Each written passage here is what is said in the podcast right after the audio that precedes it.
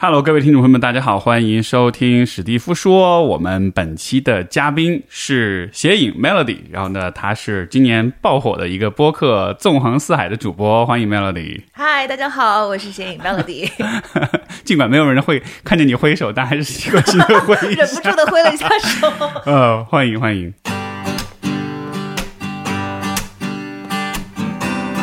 欢迎收听 Steve 说，和我一起拓展意识边界。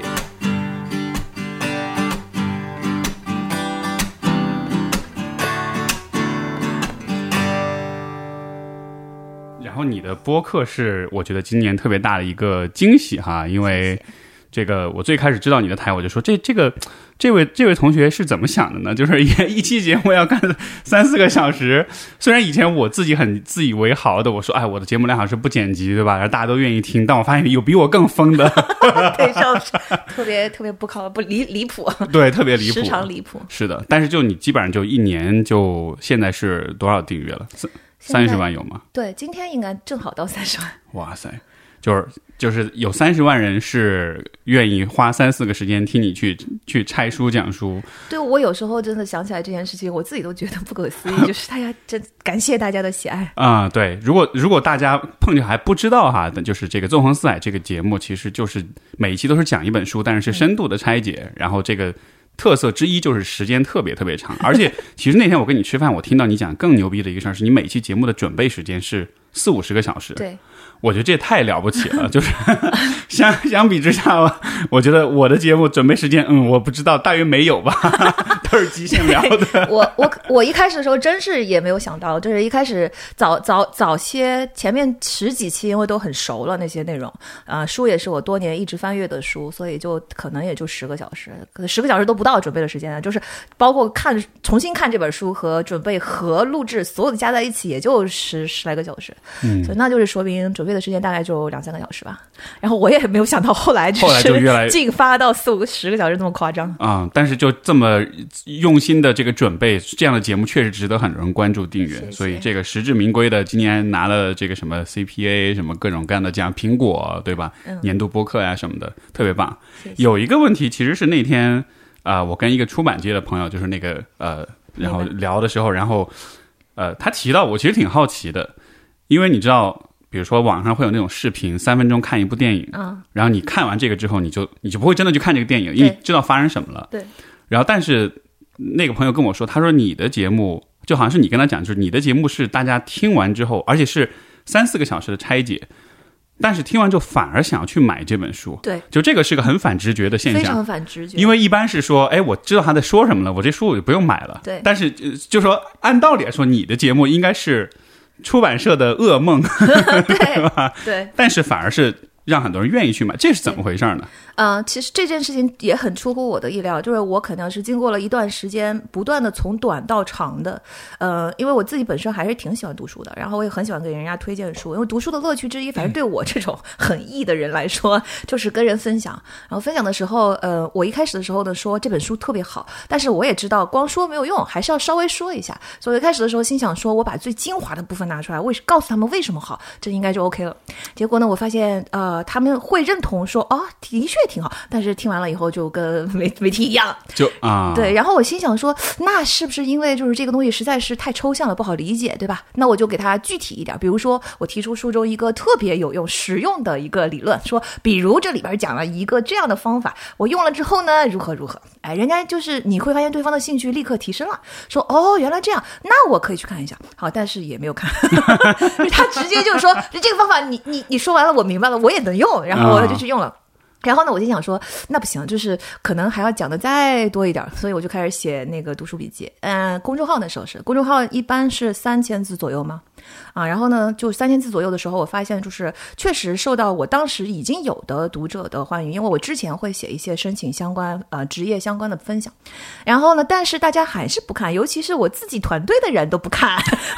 我自己团队人都反馈说 要扣工资吧？这个 老板写的文章都不看。啊，文章看，我的意思是说，团队的人说老板你写的真好，然后下一句说看完了之后，我觉得我看完了这本书，我就不想看这本书了。对，对，然后我就我就一直很苦恼，因为其实我觉得，嗯、这怎么说呢？心里面觉得有点对不起作者，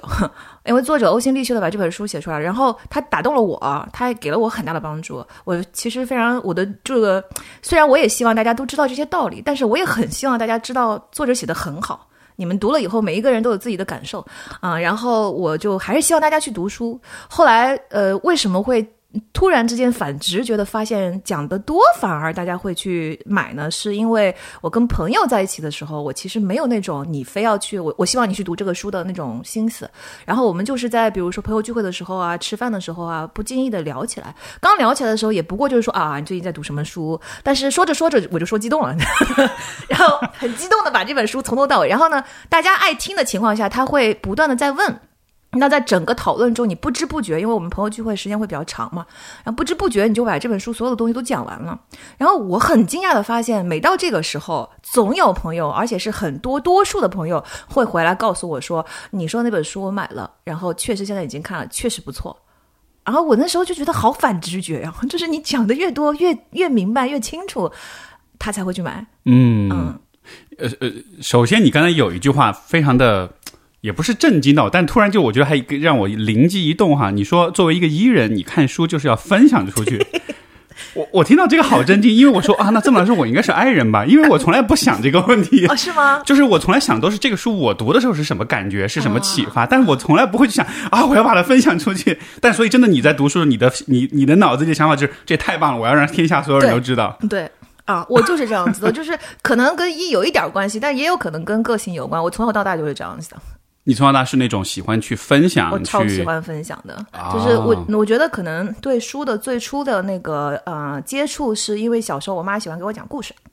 嗯，睡前故事，所以我妈是那种啊每天晚上睡觉哄我睡觉的时候，就是给我讲故事听。我因为我妈自己也算是比较文艺女青年吧，她她比较喜欢读书。啊，我是因为小孩子的时候不懂，等我上了大概初中到高中左右，我有一天那个，因为那时候我的阅读量还行，在同学里边。然后呢，有一天呃，那个语文老师给我们讲了一些什么样的书，然后我回家特别嘚瑟，就是跟我妈炫耀说啊，我们现在讲到了这本书，然后因为这本书相对来说比较小众，就至少不是那个作者最知名的作品。然后呢，我妈说对啊，这本书如何如何，我当时就大震惊，我就想说 啊，你看过吗？我妈说我看过呀，我还看过他同时代的 其他。书，然后我说在哪儿呢？我们家，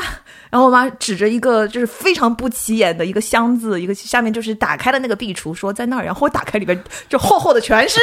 这个书。我就想说啊，OK，对，所以其实我小时候是我妈喜欢给我读故事，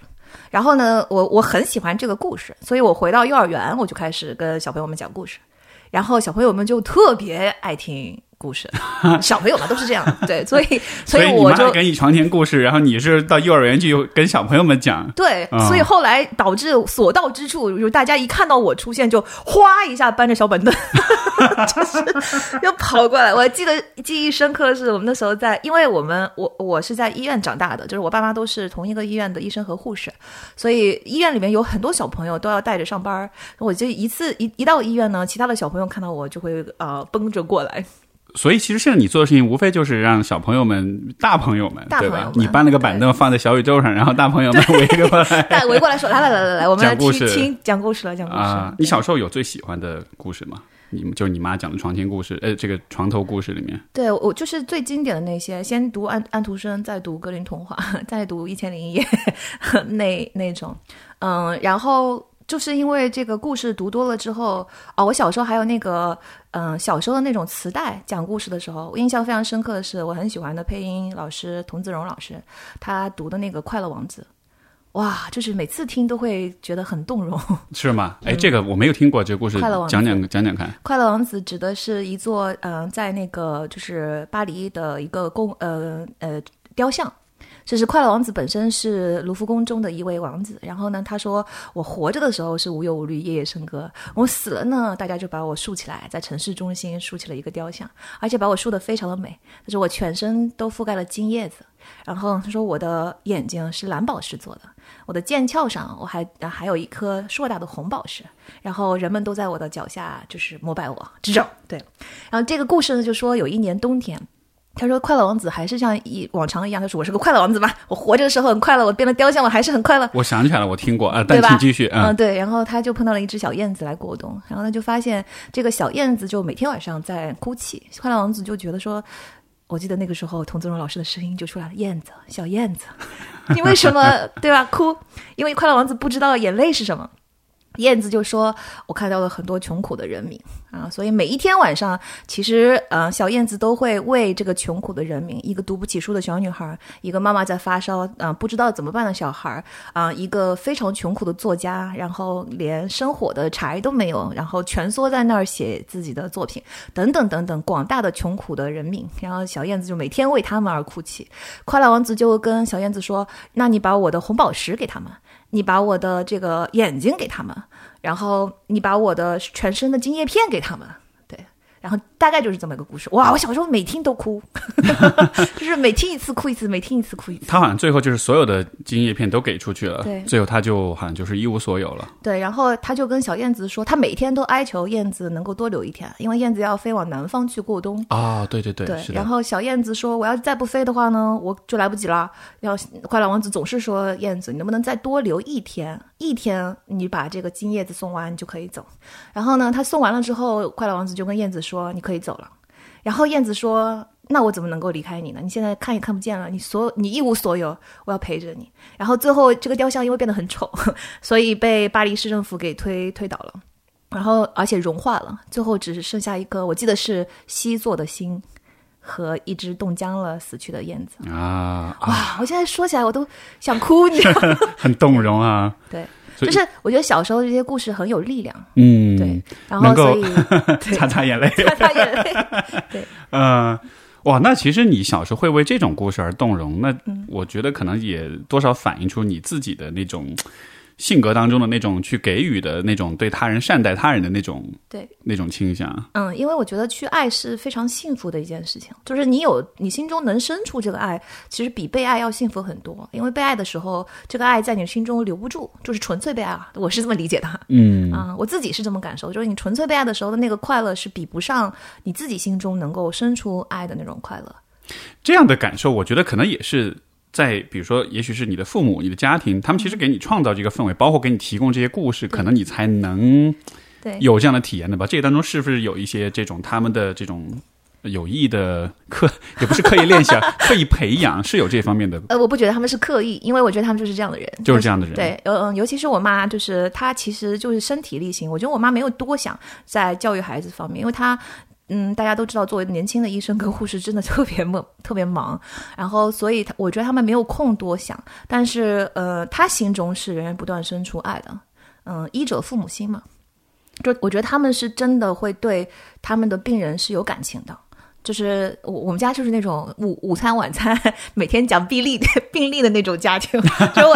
我从小是在听他们俩讲病例的过程中长大。而你听他们描述病人的时候，不光光是呃疾病本身的讨论，他还是有很多是病人的讨论啊，比如说啊，这个病人真的很可怜啊，家里面没有钱啊，怎么办啊？啊，然后那个病人很可惜啊，就是送来的时候太晚，就是医学医学常识太缺乏嗯啊，就是这些，其实我小时候是听了很多的。明白。他们其实不光只是对病人的病情在技术层面的讨论，他们其其实还是作为人，对他们会有关怀的。对，因为其实医院是一个人生百态的地方。我嗯我经常跟朋友聊有时候聊起，因为我我也理解，就是非医生家庭的小孩呢，对医院是有恐惧心理的，就是不爱，我觉得非常容易理解，就每个人都不爱进医院嘛，谁要进医院啊？进医院就说明。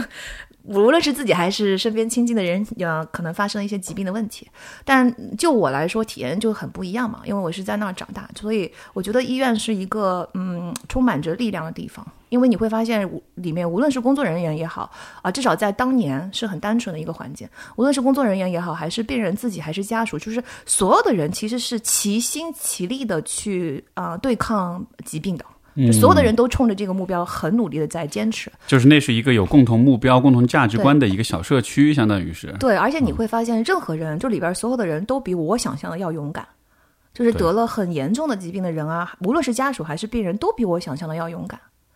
就乐观和勇敢，总体来说是充满着乐观和勇敢气氛的，而不是像大家想象那样是愁云惨雾的那种地方。嗯我小时候还是很经常会很震撼于这种乐观跟勇敢。这么说来，其实你在很小的时候，我觉得你所接触到的环境跟事情，我觉得你的那种人生阅历的积累，就已经是比一般的小孩可能要要多很多。因为一般小孩这个这个年纪可能是在玩泥巴，在玩沙什么，但是你已经开始看人生百态了，就好像是。就好早熟啊，那种感觉。呃，那时候真不觉得。后来我们是一直去了大，因为我们医就是所谓的医院的小孩，是因为我们那时候都是住医院宿舍的，所以父母大部分也都是同一个医院的双职工。我们那一群小孩，然后嗯，大家都在同一个医院宿舍那几栋单元楼里面长大，从小就玩泥巴一起玩的，然后也跟着爸妈值班在医院里面值班大，所以我们彼此不觉得我们跟别人有什么不一样。对，直到我们上大学。然后开始到全国各地去上大学，第一个学期回来，我们开始聚会的时候，那叫一个震惊，是想说世界不是我们想的那样。突然之间发现，哦，怎么这么不一样？是什么？会觉得身边的同龄人其实比自己更幼稚，是吗？啊，不不不，不是。我们首先第一个最大的震撼是发现我们的父母对我们原来这么呃双引号冷漠。因为为什么是？比如说我我的室友，然后呢，他呃发烧发到大概三十八度五左右吧，啊，然后发烧的第二天，他他是江西人，我们在上海上大学，啊，他父母就坐飞机来了，你知道吗？我当时一整个大震惊，我想说发烧三十八度五，至于吗？啊，然后。然后等我发烧四十度了，快三十九度五，我打电话给我妈，我说三十九度五，我我妈是第一句是凉了吗？凉了，三十九度五。她说哦，给你带去的药箱啊，一二三四这几个药怎么吃啊？吃完了。然后我说好。然后我妈最后一句话挂电话前最后一句话说别逃课啊。你知道吗？就然后我们回去一交流，发现每一个人都产生了这样的感触，心想说好，我们的父母跟我们对我们怎么这么不一样？如此看淡生死哈？哦，太看淡了，真的是。嗯，哎，那你刚才有一个我挺好奇的，因为你说到你的医院里面，你看到大家都是那种齐心协力的，而且都是比你想象的勇敢。对。所以是不是人像是需要有一个，比如说疾病或者有一个与之对抗的对象，这个时候哈，我们才能激发出那种动力。就是换句话说，如果你没病或者你一切都风平浪静的时候，这个时候人反而是一种，就是你的潜能、你的勇气。我我觉得其实是的，就是或者说平常他派不上用场的时候，你看不到。嗯，只有在派得上用场的时候，你会看到说，原来啊，你们身心所有身体里面都蕴藏着这么大的能量。对，然后对，有时候我也觉得有些东西是你又好气又好笑，比如说肺癌的患者，然后呢，你知道他不能抽烟，但是他就是乐呵呵的在那每天抽烟，但是呢，他又不是那种埋怨医生，他就是很乐天，他就觉得说算了，我也知道我对抗不了，就是我抽了一辈子了，我也戒不了，那我也很坦然的面对这件事情。明白。嗯，然后你看那个就是比如说喝酒把肝喝伤了的，他就是偷偷溜出去，非得要喝。然后医生就每天在劝，每天在拉，他就每天在那呵呵呵。对不起，医生。然后，但是实在没办法，呃，就是，但是他们都怎么说呢？那种，你又不能说他这样是好的。但你又觉得他那种很乐观的说，哎，我这就是命啊，那种态度又觉得好像挺干看淡生死的。所以就是你说这个现象，我就是会觉得，我刚才问也是因为这个原因，就是我觉得人是是不是有这样一种很矛盾的心态？就一方面呢，我们知道什么是不好的，但另一方面，有些时候好像是我们又需要把自己置于一种有点自毁的或者自我伤害的环境里，因为就像你说的。就当你有了一个你需要去对抗的东西的时候，那个时候人是更有动力的，甚至说你会觉得生活是更有意义的，因为你有了一个目标，你有了接下来的一个故事框架，对吧？我跟病魔做斗争这样子的那个状态，相比于昏昏这个昏昏沉沉、庸庸碌碌的生活，其实是更让人清醒的。嗯，对，但我觉得就不不需要，嗯，是疾病。就是，所以他可能可能确实塑造了我面对后来人生中各种挫折的态度。嗯，我记得我很小的时候去学吉他，我那吉他老师正好能算命，他很他热爱算命。这是什么神仙组？我的吉他老师，他很厉害的，在上海也很有名，但是他很热爱算命。然后呢，他就硬要给我算命。嗯，他。他们剧团有一个其他的，就是另外一个我也知道的人，那他就说你们俩你看就很不一样。他说你吧，就是那种前面横着一块石头，你想也不想，咣叽跨过去了。然后他吧，我说那那不然呢？除了跨过去以外，有什么选择？他说还可以绕过去啊。我想说，我这个想法完全没有进入到我的脑海，我就是跨过去就得了。嗯，对，所以可能确实从小到大在医院长大，你就是觉得说得了病就治嘛，治治好了就继续生活嘛。是，就你不断的看到各种的困难是如何被克服的，对这个过程，那所以我想这个过程可能会给你带来，可能是有很多的这种自信或者说是韧性吧，因为。如果相，因为相比较，如果一个人从来没有见过这个过程，他不知道一个人怎么是从生病到治疗到慢慢的走出低谷，就这个过程变得很熟悉了之后，可能你在未你对未来的信心也会更强一些。嗯，对，嗯，我觉得可能是一种不大惊小怪的习惯，就是比如说小孩子生病了，然后可能人的第一本能还是觉得说啊，就是孩子是发烧了，还是挺严重的。对但呢，那我我爸妈这个时候就会说啊，那小孩的免疫系统就是这么成长的呀。然后你就说哦，原来如此，就是发酵是不可避免的。然后呢，再比如说我第一次来月经的时候，然后别人我不知道别的别人家是怎么说的啊，我们家是我爸都不是我妈，我爸。然后呢，呃知道了这件事情，说来，爸爸给你看本书，知道吗？然后他拿翻出一本医学小小手册，啊你知道吗？然后呢，翻着跟我说啊，这个原理是怎么样，人体的构造是如何如何如何。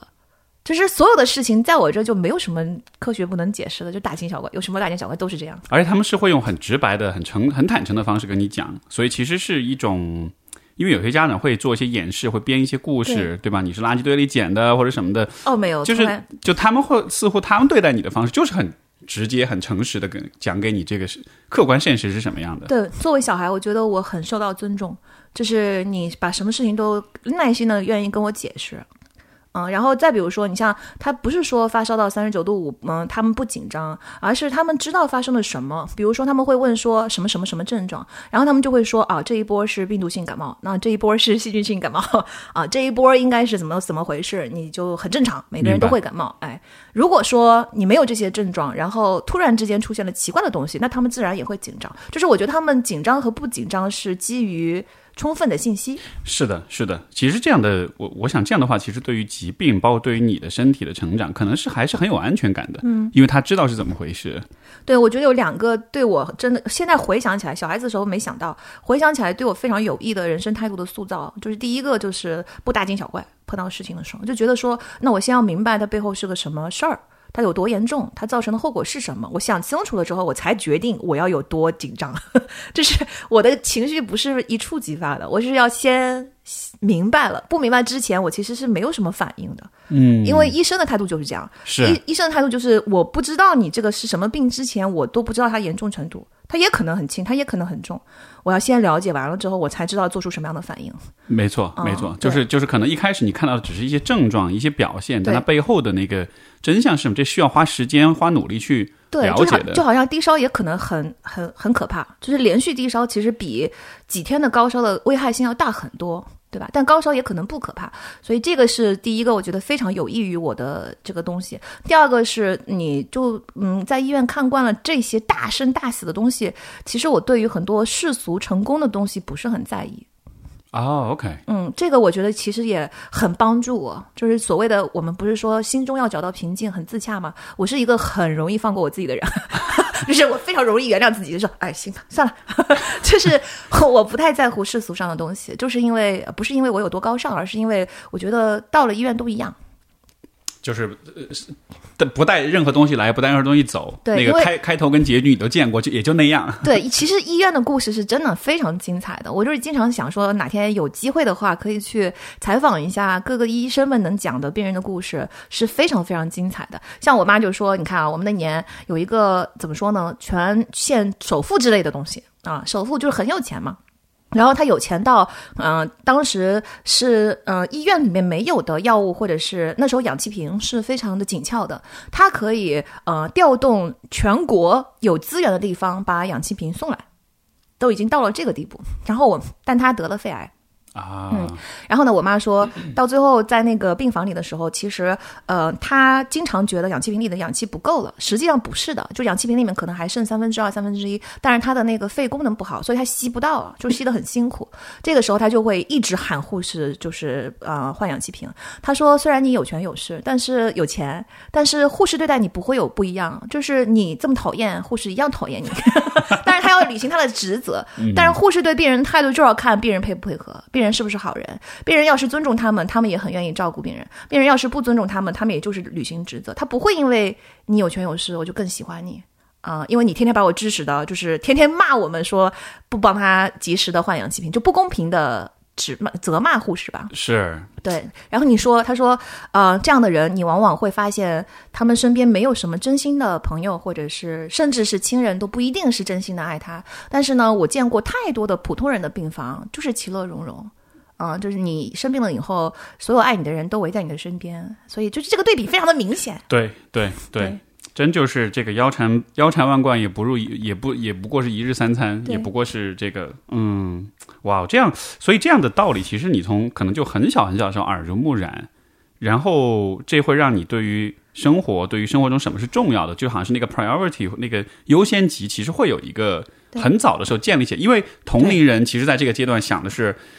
对吧？去做科学家、做飞行员，或者是就是去去去建功立业，是做那样的一些事情。但是好像你就已经快进到了 可能五六十岁的时候，人们看到的一些很真实的一些东西了。对哦，我突然想起来，可能还有第三个是，我也觉得对我来说很影响很大的是，我从小见到了目标感所带来的快乐。哎，这个也是我想问的，就是因为你前面说到你会很淡然，比如说关于成功、关于成就，你觉得无非就是这样。嗯，但是你换过来的话，那你自己会缺少动力或者目标感，或者说那你的目标又是什么呢？就是，所以我我我觉得是这样，因为其实医生跟护士的生活真的工作真的很辛苦，尤其是他们他们是公立医院的嘛，他们那时那个年代就更辛苦了，嗯，然后所以呃，尤其是护士啊，因为医生总体来说还能受到大家的认可，但是护士做的很多事情大家是看不到的，是隐形的，然后有时候护士真的非常的辛苦，但是呢，我见到的至少在我小时候，我妈的那些同事们，每一个他都怎么说呢？无论嘴上抱不抱怨，他都抱着十二分的热情投入工作。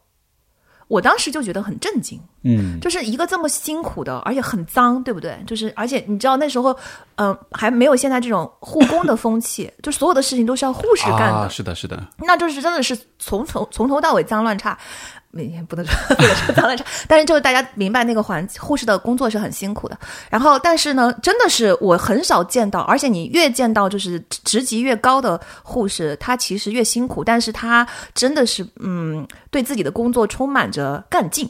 他们这种干劲是哪里来的？你觉得？目标感，我觉得，我觉得是目标感，就是你你会发现，医院其实总体来说是一个敬业程度相当高的地方，一个职职业。然后我经常看到他们在，我就是我妈，嗯、电梯里面碰到所有的其他的护士，通常他们都不会聊别的东西，就上来就开始聊，哎，那个什么什么什么东西怎么弄，然后那天我们在什么科室，纱布几块，啥怎么怎么整理。只全是聊的工作的事情，聊得热火朝天。有一种像是沉迷在里面上瘾沉的感觉迷在里面。对，然后就是，嗯，我我后来嗯很长大了之后，我回想起来，我说为什么他们每一个人都觉得工资不高，工作很累，但是好像又很热爱自己的工作，就是我觉得是目标感、意义感。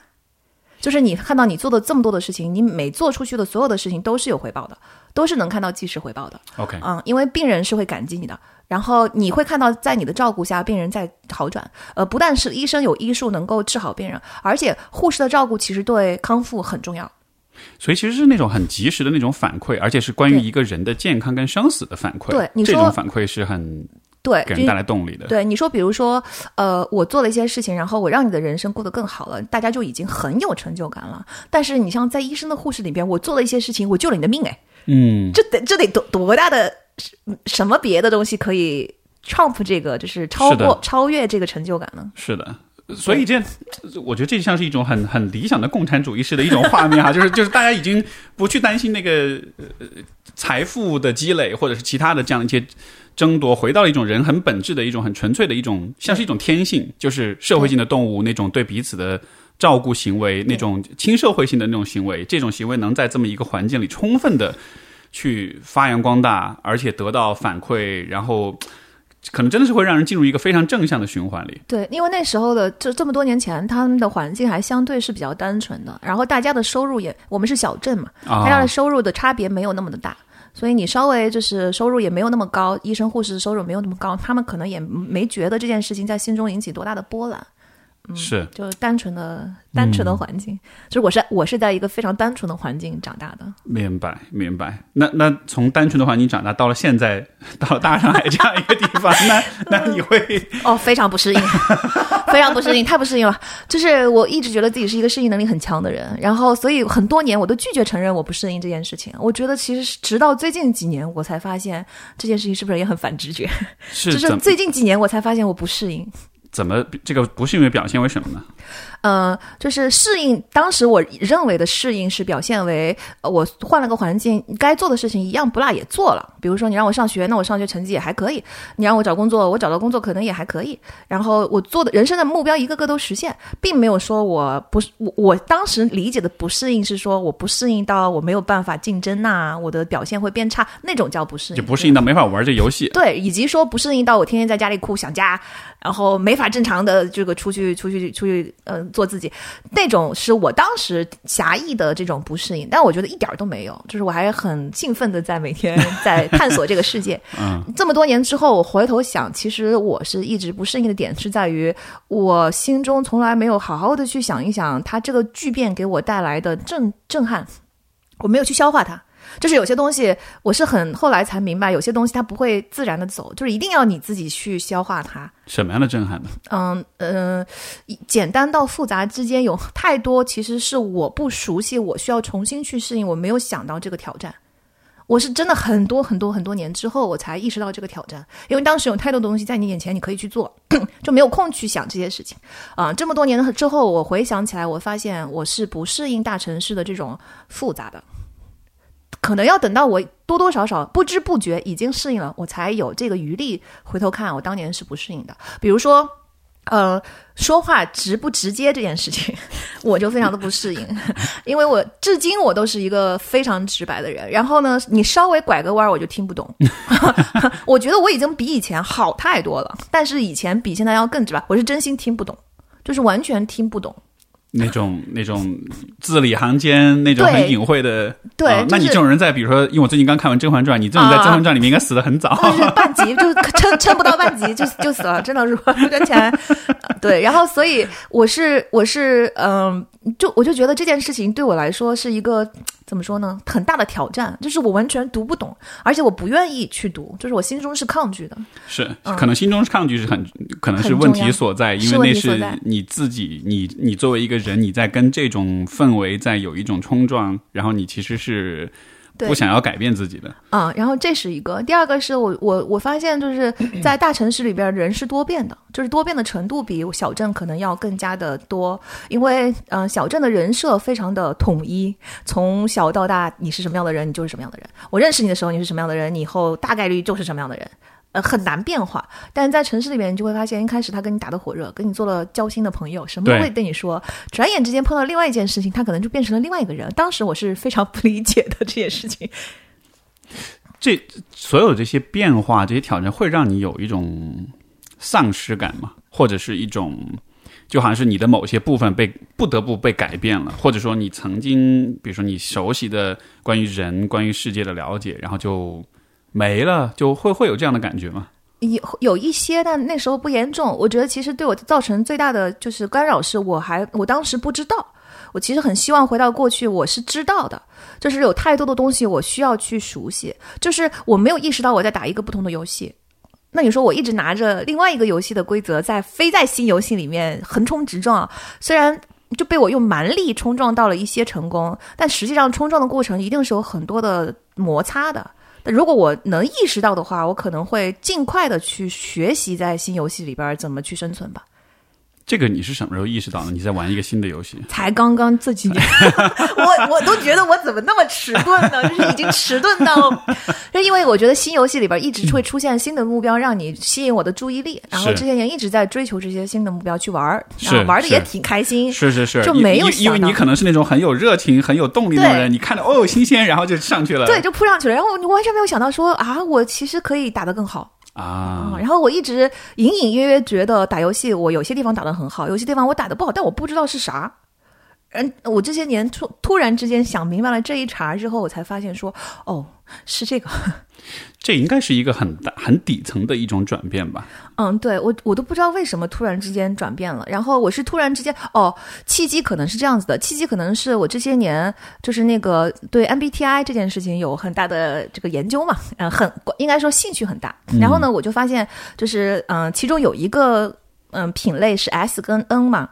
我发现我是一个非常不生活的人。哎，这个解释一下，S 跟 N 是什么？就 S N 是那个那个 intuitive 啊，然后 S 是偏直觉的，对，它是偏直觉的，然后 S 是偏实感的。啊，就是就是 sensing 是吗？sensing 就我实际感知到的所有的一切，它是很敏锐的。然后 N 呢，是我呃不是实际摸得到、看得到、闻得到的那些东西，我是在抽象中还未存在的那些东西，我可能是相对想象力会更好、更习惯吧，这是区别。我就发现我是一个飘在空中的人，就这么多年，其实这件事情对我来说一直让我很迷惑。OK，我也不知道它是好的，我也不知道它是坏。我我总觉得我有时候希望能够更接地气一点，但是我不知道为什么下不来。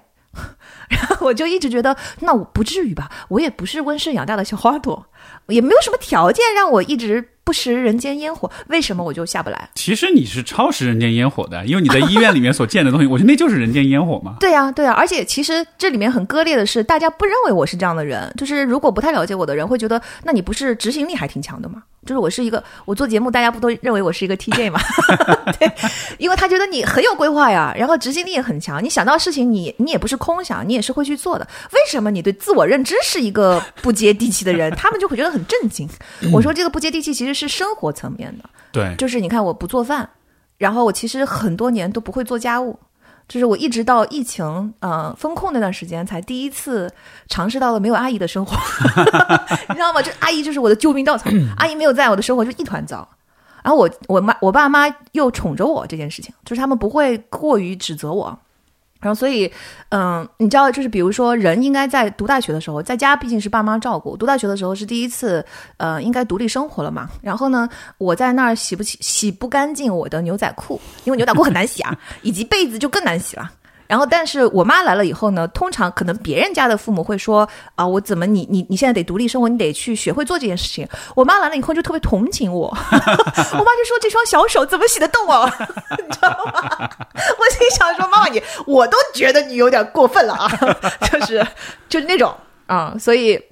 我觉得可能我从小到大被我妈宠的，就是没有没有因为我妈是个 S。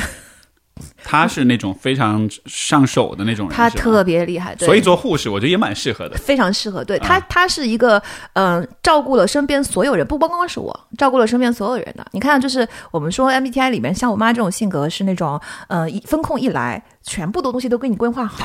就是什么什么地方应该买药，酒精从哪里来，你你要怎么送到，就是家里面亲戚大小，全部所有的东西都安排好的那个人，小天使就是我妈这个 MBTI 啊，对我妈就是这样的人，所以她其实照顾了所有人的生活。嗯，我在这种照顾下，我其实是一个非常废柴的女儿，超级废柴的女儿。然后我妈的计划是，你这样，你生个女儿，我给你女儿培养出来，将来由你女儿照顾你。我想说，妈，你太偏心了。哎，不过你说这种就是在生活当中很实际的去照顾身边的人所带来那种满足感，我觉得这个其实我也蛮能共鸣的。就是在我的工作当中的那种跟来访者的工作，可能也是一部分的照顾。但是就像像你所说那种，当你意识到你能在这个人的生活里给他带来一些改变，对，而真的是跟你有关的时候，我觉得那是一种，它不是自恋，它更多是一种满足感。对，就是好像我之前的时间精力花在了一些很有价值的事情上面，这是他爱的方式。是，而且这而且这也会让你觉得，就好像你的你你你的这段生活，你的这段工作的经历是值得的，它不是一个虚无的一个事情。对，它如果你比如说你的工作是你最后是拿了一笔钱啊。你说这个东西就不实在是吧？就是没有在心中产生分量。是的，是的，就是那个钱嘛，它就就算你是是，对吧？是现钞，你拿在手上，你也觉得它不会就是一堆纸而已，就它没有那种情感上那种很实在的、很充实的感觉。对，嗯，其实我妈这些年是后悔的，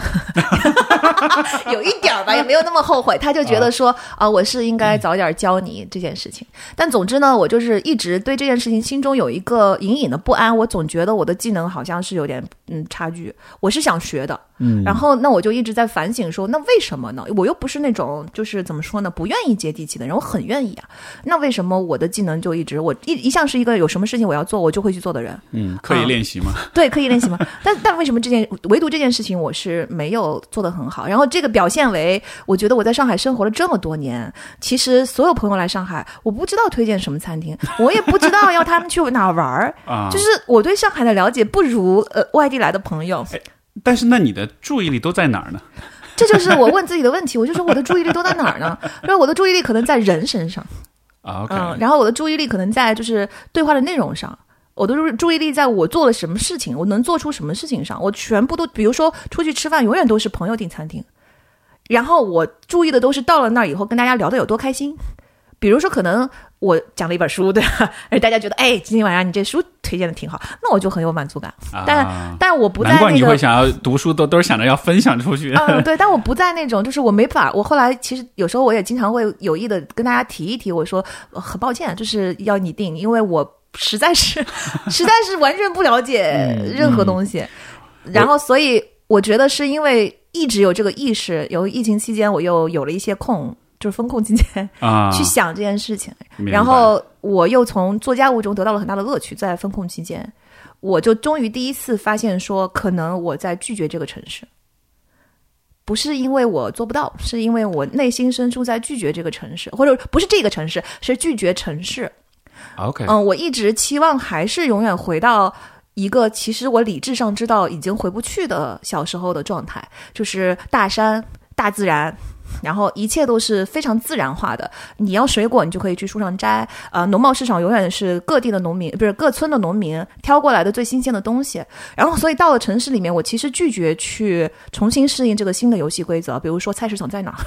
以及菜市场的菜是是新鲜的吗？怎么判断它是新鲜的？然后，如果不新鲜怎么办？就是一切其实跟我家乡都不一样。以前是在用自己的这样一种方式去阻止时间的流逝一样，就是我们不要进入到对城市化跟工业社会里面，我们要停留在那个农业时代。对，我觉得这件事情一旦想通之后，发现它阻碍我真正的享受当下。就是我本来是一个很当下的人，但就唯独在这件事情上是很不当下。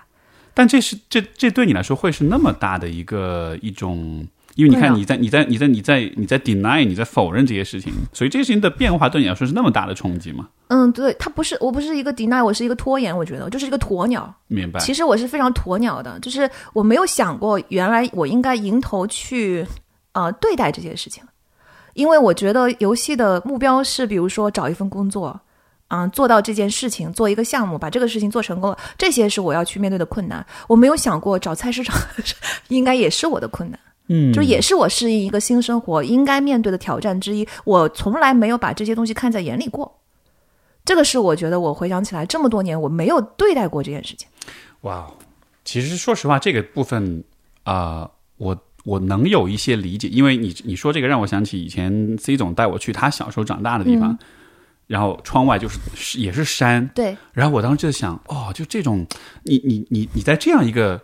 窗外就有这样一个一扇窗户的一个地方长大，那你对于世界的理解得是多不一样。因为我是纯城市长大，嗯，这种体验只是周末有时候出去玩才会有。但是你跟环境的那个关系，其实就变成一种大自然是一个呃周末去旅游的地方，而不是你本来来自的地方。对，所以当我看到他是这样长大时，我突然也会有一种意识，就是哎，如果一个人是这样长大，当他再进入到现代都市生活里面之后。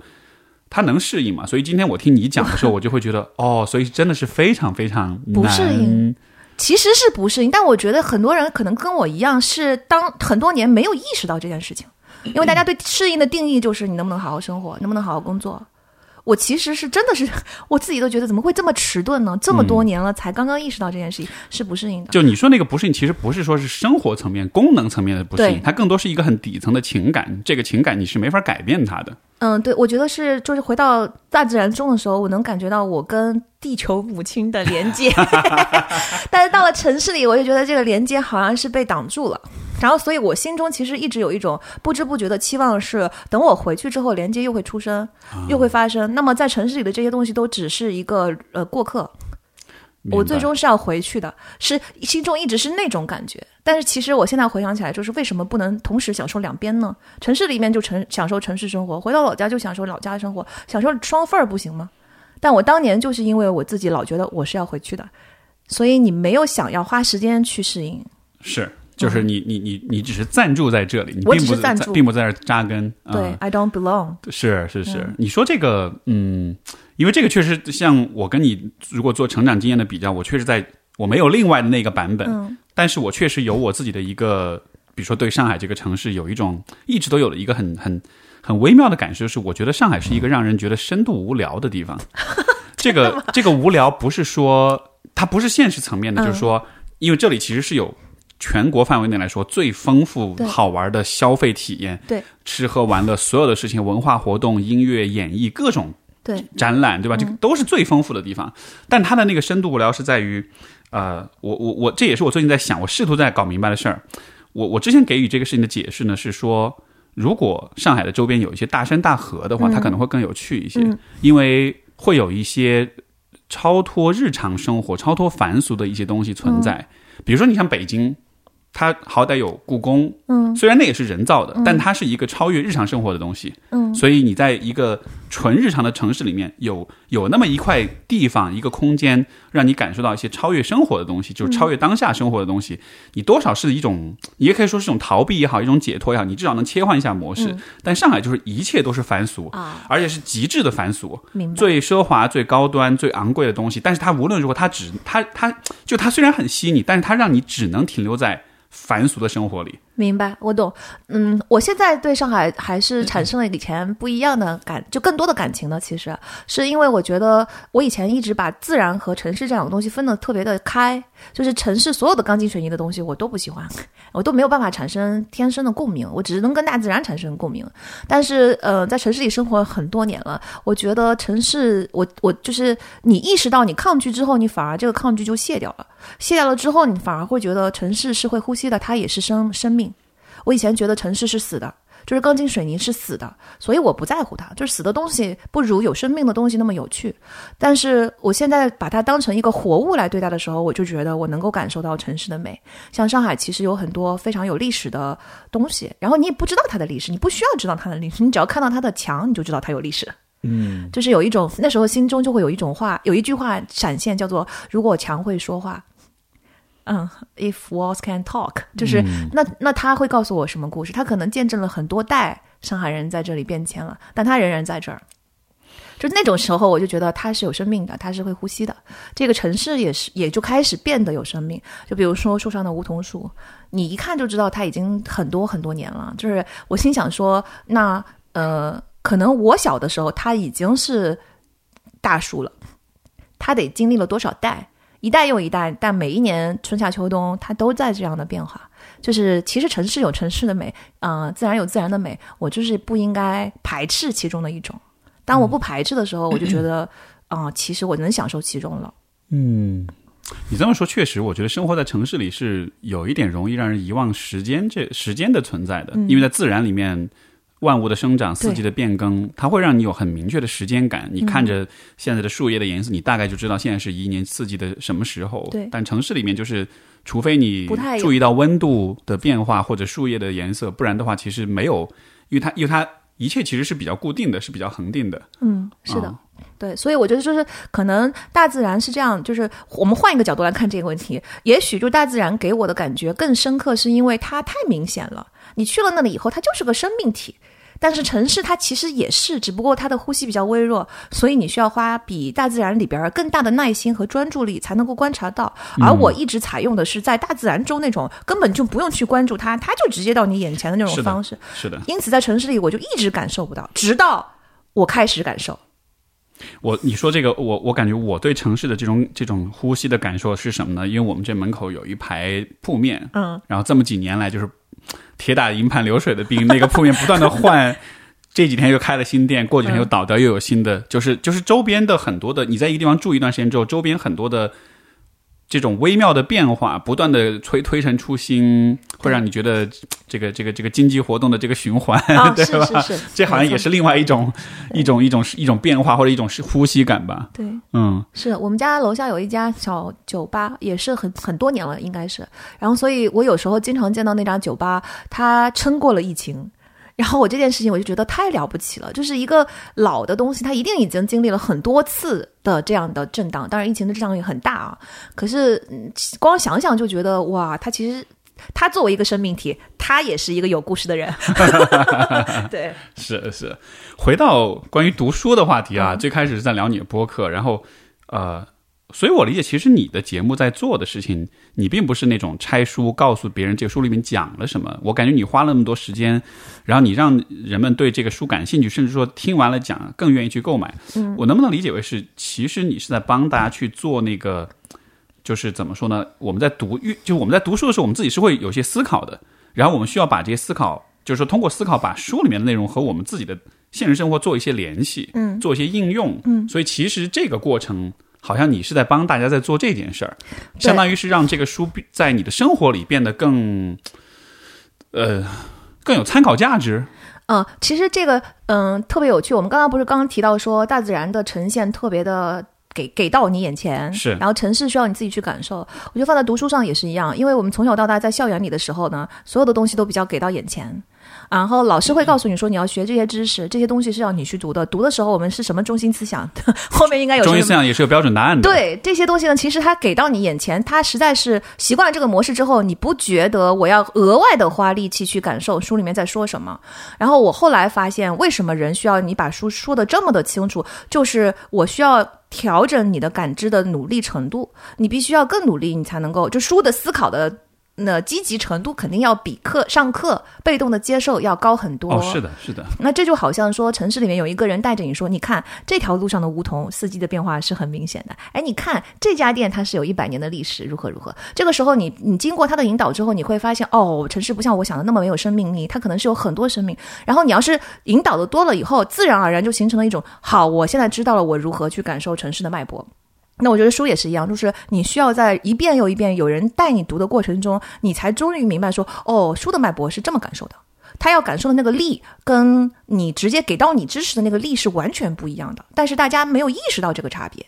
所以其实你并不是去做你个人的主观的解读，而是给大家不同的视角去理解，就是这个书它的文本当中的那种层次、那种丰富度。对，就是给给到我个人的视角。那你看了我个人的案例之后，其实你自己有自己的案例也 OK，但是你会发现说，哦，他需要做这么多的思考，这么多的联想，这么多的应用，原来都是在这一本书中可以做的事情。而我以前没有想过，我以前只是觉得这些文字我读进去了，这些道理我明白了，啊，这本书对我来说就结束任务了。但其实不是的，你要在这里边花的力远远高过于你读一篇文章，因为文章总是把中心思想会写得更清晰一些，或者说你上课，因为这些东西都是直接给到的。书并不是不像大家想的那样直接给到，书其实是引发思考的一个过程。是的，是的。那我很好奇的是，你是如何从那种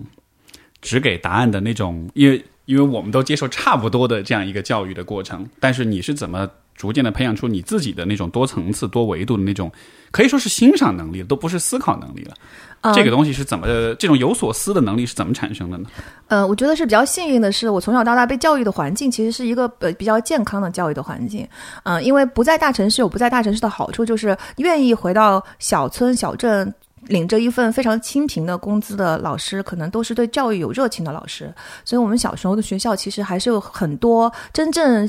想要为孩子，嗯，打开孩子的窗，然后让孩子看到这个世界。我其实觉得我非常的幸运，就是我一路受到的教育还是，嗯，通识教育。啊，并不是纯粹为高考服务的。它当然必须要为高考服务啊，以某种程度上，但并不是完全。比如说，我们的语文老师他会，嗯，在就是一堂课里边把六节课讲完，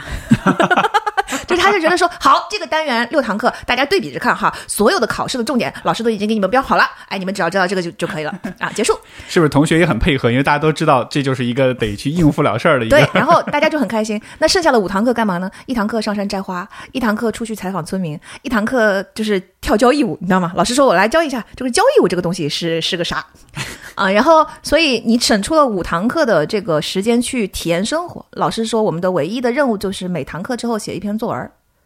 啊，然后所以这个是我们的教育方式。再比如说，啊，我觉得我越听你讲，我越觉得你的生活像是一种童话一样，不管是乌托邦是吗？就不管你是家庭还是教育，因为你说这种写作文，我就想，为什么我们小时候写不出作文？因为我们小时候没什么我没有做任何事情，只是干坐在那儿，让我们去模仿着，像是写八股一样，模仿模仿着这个范文去写一些我们根本没有看过也没有体验过的东西。对，其实、哎，好羡慕啊！对我们我们家乡那时候，因为还没有通火车，所以它非常与世隔绝。OK，我觉得这是一个它不受，就是它受外界侵蚀的速度比较慢的原因。当然，它一旦打开了以后就，现在也没什么太大的区别。但当年是比较单纯的。然后有一件事情很有趣的是，因为呃我是浙江人，所以我们家乡离上海最远也远不过温州，对吧？然后所以呢，其实呃那个我们还有一个就是还蛮蛮漂亮的风景，所以其实还是有很多城市的孩子会到我们那儿，就是比如说暑假啊，然后周末呀来度假啊什么的。那我其实从小是这样子的，我从小觉得每一个城市里面的小孩来了以后，都会惊叹于大自然有这么好玩。啊，他们就很兴奋，像出笼的鸟儿一样。因此，我对城市资源和乡村资源的认知，可能跟很多人相反的。就是我到了城市以后呢，很多人对我表示惊诧，说：“哇，你一个小地方出来的女孩子，就是真不错呀，就是感觉你跟城市的人没什么区别。啊，就是一种夸奖，呃，你知道吗？他是一种其实是居高临下的啊，一种夸奖。然后我当时心想说，说反了吧？就是有这种什么叫文化自信？这就叫身份自信，这就叫身份自信。对，就是我心想说，我不明白为什么小地方出来的是就在你嘴中是一种劣势呢？嗯我觉得是一种优势啊，这这是一个，我就不明不理解，你知这？太牛逼了！我第一次听到这样说，但是我觉得非常的同意。我想说我不理解，不是你们到了我们那儿。觉得巨开心吗？怎么现在是反过、啊反过来的啊？我不是说城市不好，我的意思是说大家都有各有优势，因为你们的教学资源、你们的就是眼界啊、其实我们在老师跟我们讲的时候是很诚实的跟我们讲的。他说，你们山里的孩子，山里的孩子最大的优点是坚韧。和一颗想要看到山外的心，好奇心。但是呢，你们的缺点是不像城市的孩子眼界这么广，资源这么多，从小到大听到的东西多，你们非常的单一，因为我们的信息很闭塞。老师从小就跟我们讲过了，所以我们从小就觉得说大家各有优势。就我没有想过，到了城市以后，我变成了劣势。我就说 why？为啥？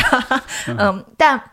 小时候确实就是我们的教育是这样子的。再比如说，呃，我记得那个下雪天，然后语文老师会拎个录音机给我们放雪的歌。啊然后呢，呃，我们语文课经常都是一些艺术鉴赏课，比如说我最爱的一首交响乐，至今为止还是《伏尔塔瓦河》，就是高中课堂上语文老师给第一次让我们接触到了交响乐是个什么东西，巨美，觉得巨美。就好像是在那种生活状态之下，你会真的去懂得去欣赏很多东西，对，就是那种那种看上去无用那种无用之美，但是它在你的眼中会觉得是很有意义的。对，其实你知道，我们语文老师家徒四壁，但是四壁都是书，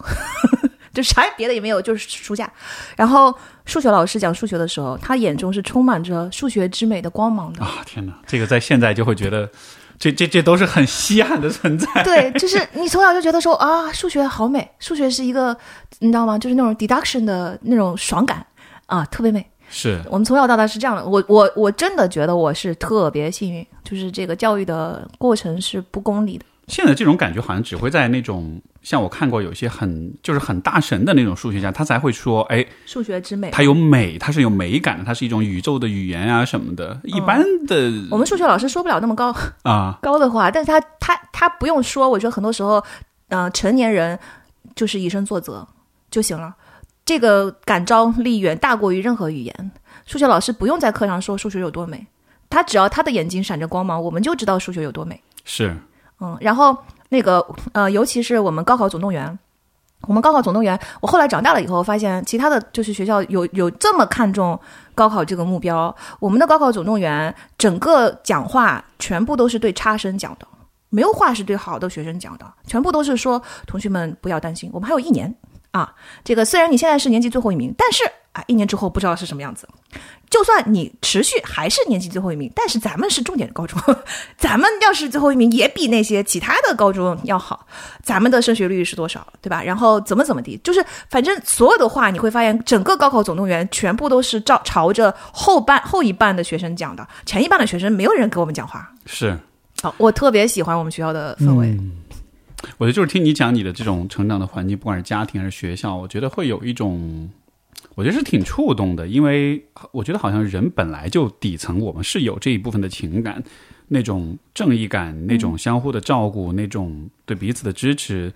对于什么是对的，会有一种基本的直觉的判断。嗯，对于什么是好的，对于如何去教育、去支持、去启发一个人，就是有好东西其实是非常非常直觉的。嗯，但是我觉得，就像你说的，你在城市里，你会觉得你玩了一个不同的游戏。我觉得那个游戏的玩这个游戏，我觉得有一个很大的代价，就是你得把你这些感受放一边去，因为在很多时候，它不是打引号最高效的、性价比最高的。一种路径，对我，我真我是真心的觉得没有优劣，就是大家真的是各有所长。就是比如说，我们有 A、B 两个领域，然后我们从小是钻在 A 领域里，另一另城市的孩子是从小在 B 领域里，我们互相就在各自的领域里变得很擅长。但是如果你一旦进入到了相对方的领域，其实是不擅长的。像我进入到了另外一个领域，就城市的领域，我有很多不擅长的东西，但是我当时都直接忽略掉了。对，是是是，对你你之前这个，因为你也着急呃。募集一些问题哈，就是我们今天要聊的话题。其实有一个话题，我觉得提的蛮好的。他就说，其实他就在问说，这个你从学校毕业之后，你进入成年人的生活，这个时候你怎么去保持一种成长的状态？我挺好奇这一点的，因为结合了你刚才讲的，你在一个对吧，不是你的一个游戏，但是我觉得你好像又在暗搓搓的在创造，或者说在维系自己的游戏。但不论是哪种状态吧，但就是从成长的角度来说，因为这也是我在思考，包括在一定程度上在困惑的一个问题。像前段时间，我跟我有些。同行也在聊，我说：“哎呀，我说好像是不是我们到这个年纪，应该还是去读个博什么的，倒不是 为了那个学位，而是说人好像还是需要一个。”一个有规划的一个有序的环境去帮自己去学习啊，这样的你你会怎么看这方面问题？嗯，可能这个跟我的个人经历是有关的，因为我觉得人都是自己个人经历所塑造的。就今天你是什么样子，其实就是所有过去经历的总和。所以我特别喜欢那个《What Happened to You》那本书，就你经历了什么那本书的书名。嗯，那个我小我高三的时候经历过一个呃成绩突飞猛进的过程，所以呃有了这个成功之后，你就不会觉得学习都要别人帮助，就是你会发现对学习来说。最大的因素就是你自己。然后我为什么成绩突飞猛进呢？是因为我从小到大成绩都还挺好的。嗯，到了那个高一的，嗯，高一之后，其实我觉得，我不知道其他的地方是怎么样。我们那时候是高一有一个会考，嗯，那高一是所有的科目都学。到了高二，我们要分文理班，然后，嗯，然后从高二开始，其实就已经像高考，就是后面的两年都是为高考做准备嘛。尤其是到了高三。但是呢，高一那一段是还没有进入到高考的这个轨道啊，然后所有的东西都学。我那时候觉得会考很简单，凡尔赛了，但是就是很很很有一种膨胀的心态，就觉得高一的会考很简单，高考很难。但是会考跟高考的难度差距巨大无比。现在我不知道是怎么样了，但是。那时候我非常明显的知道，因为高一上来不就给你做往年的会考卷子嘛，然后我觉得非常简单，因此我觉得冲着这么简单的一个目标，我是一个很目标导向的人，就是高一结束那一年年末考验你这一年用功的就是这个会考嘛，那它既然这么简单，我为什么要花力气呢？所以我我上了高中以后，我其实整个高一都在玩儿。啊，然后我是一个就是让人逃课逃学的一个皮学生，啊，结果高一结束的时候会考果然就轻松的过了，就是过线了，这有什么 又有什么难的呢？然后到了高二，嗯，就是继续了那种心态，其实有点心玩散了，所以高二也没有成绩特别好，就是在玩。然后呢，当时我我心里面是很笃定的，我就想说，因为我们现在还没有在为高考做准备啊，在高二怎么的了？都高三再说嘛。好，到了高二的那个暑假，我就马上进入状态了。其实我身边的家长啊，就是其他老师都很震惊于我的这件事情。我不知道为什么，我自己也不知道为什么我我是这样的。反正我心里面一是一向是很笃定的。所有的人都在担心我的成绩，因为到了高中我的成绩就不像以前那么好了。然后，但是就我自己不担心，就我一个人不担心，我就一直跟他们说，还没到时候。你们且等看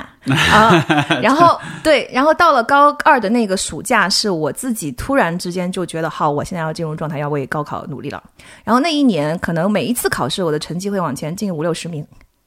嗯，然后我们那时候的排名是全县排名，不是我们一个学校，就是全县所有的学校排名。所以每次考试之后，你都会在教室的后墙上密密麻麻贴着那个排名清单。然后到了后面几次考试，乃至于其他学校的人已经开始在找我的名字在哪里了，就因为他们觉得说这人怎么怎么回事，他他怎么 感觉像是在赌马那种，就就是好像有一个开盘，你知道吗？每个开盘之前就赌说 Melody 这一次考试他的位置将在哪里出现。就是太神奇了。你你为什么会？你为什么是这样子的？嗯对，所以但对我来说，那个成功经验是我我就一直很不懂大家为什么会这么震惊。我想说，这不是很自然的吗？因为之前没有好好学呀，这没没有什么别的解释，就是之前没有好好学，我现在好好学了呀。然后我高三是真的很努力。所以其实，当然回想起来还是太膨胀了。当然，你要是学的更好，就更早一点开始，你成绩还会更好。但我成绩够用了呀，就是我反正过了重点线几十分，这还不够用吗？嗯，可以了。啊、我的目标就是上重点。是，那那所以我，我理解可能很多人的那种教育的那种经历是说，你的成绩的好坏是某种意义上其实是跟你这个人的好坏是挂钩的，就在那种很严苛的应试教育的那种心态之下，父母或者是老师都会。像是把这个挂钩，但是对你来说，好像你很早做了一个切割，你会知道说这个成绩它是一个外在的东西，它跟我这个人是怎么样。对，因为可能因为我是 ENFP 吧，然后因为 F 的这个标准并不是一些具体具象的标准，我的标准都是身边所爱的人他开不开心。我发现我考上重点，我妈就已经很开心了，所以我满足 要求了。我我不会想到有什么别的要标准，然后。因为在小镇有一个，你看，这就是小镇的弊端，就是我们的眼界不够开，我们看的长不够长线，我们没有接触到说后面有这么多的职业选择，什么职业选择都不懂，一个行业都不明白，除了父母的行业。啊，所以我当时我们根本就不会为长线做考虑，说高考之后学什么专业，未来是什么个发展前景，竞争如何，上什么学校会意味着走什么道路，所有的东西在我脑中当时都不存在。我唯一存在的是我考到什么分数，我妈会骄傲。嗯，这这是唯一的目标，然后以及考到什么分数，我觉得 OK 了。就是这个 OK 的标准是来自于周边所有的反馈，老师觉得上重点是很好的学生了，父母觉得上重点是很骄傲的事情了，可以了。啊，我没有就是那种，然后我妈很后悔的一件事情就是这样，因为我妈后来发现我是这个毛病，我妈就说当时就应该让你上清北，知道吗？她说你可以，我说我是可以，你要是想，你要是我不上清北你就不开心，我可能是真可以，这但我不在乎。但是这现在来说会是一种某种遗憾吗？没有哎，完全没有没有。对，嗯，我是觉得人生到发生的一切都是有道理的，但是我我也嗯要声明一下，我觉得这个是东西在现代这个社会已经不适用了。因为当我们那个年代是能够凭自己个人的努力，是一定程度改变人生的。我觉得现在，呃，清北的作用比我们当年要大很多。因为我们当我我上也是个重点，也 也不比清北差多少。但是，嗯、我觉得现在的学校的牌子就真的比过去要，嗯、重要非常非常多，这是很无奈的事情。但我们那时候还是有很大的灵活度，因此大家都没有对嗯、呃学习这件事情有那么大的这个关注吧。嗯，然后所以有了这个嗯、呃经历之后，我就发现一个人自己内心想不想学啊、想要怎么学的那个东西，其实才是最重要的。你知道我在嗯、呃 我想想啊。你知道我在高三第一次摸底考的时候，一百五十分的满分的数学卷，我考了几分吗？就是二三十分吗我考了五十八分。？OK，对，但是高考应该我考了一百二十多分啊、但就是那个五十八分一出来，所有的人都对我失去了信心，就觉得没戏了。就觉得你没戏了。然后，但是我我不担心。然后我后来就是突飞猛进的时候，我就觉得说，好像我在整个高三，我其实那时候稍稍有一点点后悔，因为我觉得我得到了学习的乐趣。我在高三之前，呃，没有得到学习的乐趣。然后到了高三，有一个开关完全打开了，就是我决定要好好学习，然后我就得到了学习的乐趣，是因为我开始自主学习了。我之前全部都是被灌输型学习，然后我只要考到呃爸妈不会打我就行了。我从小学开始到高二为止，这么多年的 pattern 就是那个模式，是我考一次好的，我妈很骄傲，哇，这我要考年级第一。嗯，完了下一次考年级垫底，然后我妈就打我。然后我就开始没办法，只能再考再考一次，往往前赶。赶完了以后呢，我妈就放心了。过了一段时间，我发现我妈放松了警惕，我又出去疯玩，然后又考一个很差的成绩，然后班主任又叫家长。就是我我我从小到大反复的经历这个模式。哎，那现在呢？现在的话，你做很多事情还是会以他是否开心来作为一种。不会，就是高三改变了我，觉得就是高三，我是第一次发现自主学习的快乐。高三的学习是非常快乐的，不像大多大多数的人想高三很很苦。对我来说，高三非常快乐。然后它不但是有学习的快乐，而且有即时的反馈嘛，因为我成绩嗯、上了嘛。然后所以从高三之后，我再到大学，我整个大学都没怎么学习，因为我我对大学其实非常失望。嗯，因为你看，我刚刚说到我们高中是那种通识教育、博雅教育的作风，但是大学非常现实。大学里边有很多非常现实的东西，比如说你竞选并不是为了给学校带来更有创意的活动，而是为了在简历上放一个东西。然后你实际做的东西是讨好辅导员用的，不是讨好你的同学用的。所以那个我非常的讨厌。我大学的就没有怎么参参与大学生活，其实，嗯。然后呢，我觉得就是从从高三那个开关打开了之后，我彻底的明白，自主学习跟被动学习是非常非常不同的体验。自主学习的，因为我们如果说人做任何事情的动力都来自来自目标的设定，那你觉得自主学习的目标是什么？呃，其实就没有，因为高三整个体验特别快乐，所以学习对我来说就是一件快乐的事。所以是一种感受上的一种回报，一种。快就是为了快乐而学习，呃，是你看到自己自身能够变化到如此迅猛的一种震惊，因为我的变化是我自己也预料不到的。每一次成绩，其实我也预料不到成绩在哪里，但是你会发现说，原来我这么学了之后，我的整个人发生了变化。嗯，不但是我的成绩发生了变化，我的整个人发生了变化。比如说啊，物理这回事情，我其实一直非常差，就是物理是我最差的，以至于我班主任把物理课代表。调到了我的同桌，就是全年级物理第一名，调到了我的同桌。然后，因为我数学很好，所以我班主任觉得说你不应该啊，你数理你而而且我是理科班的，我可是理科班的哟，我物理很差。然后我就一直觉得物理我学不明白。后来呢，我有一个特别好的哥们儿，他是也是全年级数一数二的物理，他是另外一个班的物理课代表。然后有一天，他来叫我去看电影玩儿。然后呢，我就说来来来来来，就是看电影之前，我这里有有道有一道题做不明白，你给我讲一下。他当时讲完了以后，我突然之间整个人都不一样了。我心想说：“原来物理是这样，我之前都在学啥？我完全没有想到物理是这样的。因为物理对我来说跟历史没有区别。以前就是你让我学啥，我就学啥。他讲完了以后，我发现他讲的所有的东西跟我数学是一模一样。因为数学我学得好，是因为它是一步一步的推理。我发现物理也是啊，没有区别。”然后从那以后，突然之间整个开窍了，就开窍了，嗯。然后我就发现说，当你开窍了之后，你会发现物理之美就出来了。之前物理是真的很丑，在我心中。对，嗯，那我能否理解为，其实对你来说，学习或者说这种更广义的成长，好像是你在验证，以我这副皮囊，以我这颗大脑，我到底能做些什么事儿？我能把自己用到什么程度？对对对对对，太对了！我觉得我后来我后面整个学习、整个自我成长的整个终极目标都是这样，就是我没有什么实际的目标，我就是想要看看我能做到什么程度。这是一个完全内在的驱动力，非常内，跟外在一点关系都没有。对，甚至我有很多看起来世俗的追求，也是因为我想知道我能做到什么程度。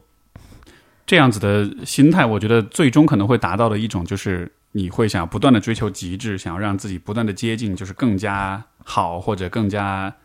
厉害的那样一个，你会往这个方向去吗？没有，我觉得是你，你，我是一种，就是就好像你等待你的成绩出来那一刻的心情一样，我等着它降临，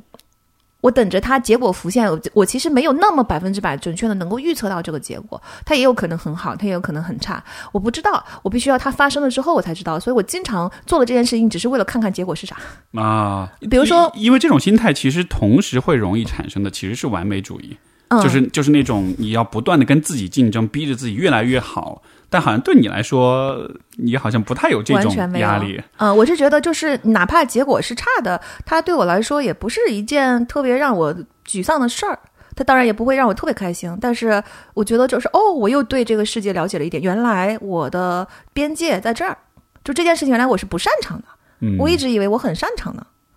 嗯，然后呢？再比如说，我们举个具体的例子，比如说智商这件事情，因为我从小到大学习学习速度很快，所以总是有人夸我是聪明的小孩。我一直觉得自己智商很高。直到你见到了更大、更大的世界、更牛的人，然后慢慢的你就觉得，原来我是一个普通智商的人，他也不至于不至于很低，但是确实不像我小时候想象的那么高，就是我绝对不是一个高智商的人。那但是这件事情并不觉，并不让我觉得沮丧，还是产生了一个新的好奇心，就是那既然我的实际智商值没有那么高，为什么大多数人还是觉得我比较聪明呢？那这个聪明是在哪儿来的呢？于是肯定会产生一些跟 I Q 测试不一样的东西，使得你有别的东西。那我就去探索这个是什么。前段时间我又看到了一个理论，说智商分成两个部分，一个部分是你的即时你的神经反应的速度，第二个部分是你知识的积累。神经的反应的速度是大大大概是由基因决定的，因此我觉得智商不高的那个部分，就是我的神经的反应速度没有那么快，它就是一个普通的速度。但是随着我知识的积累，我确实在越变越聪明，因为这个部分是每一个人都可以改变的。嗯，它就解答了我常年的疑问，就是聪明到底从何而来？是，就是叫，我记得是叫 crystallized IQ，就是说它是像水晶化的，就是晶体化的，对对对对对。嗯，所以这个是我觉得是嗯沮丧这件事情对我的嗯启示，可能会是下一个好奇心，就是比如说，如果这件事情跟我预期一致，那我就不沮丧；如果这件事情跟我预预期不一致，它就会引发为什么预期会不一致？我的自我认知的方式出了什么问题？还是我有什么东西是我以前居然不了解自己的？你知道，人都很自恋，了解自己是一个源源不断的乐趣。那无论它的结果是什么，出现了偏差的时候，反而会更让我兴奋，因为我发现，哎，又有新的东西可以了解一下。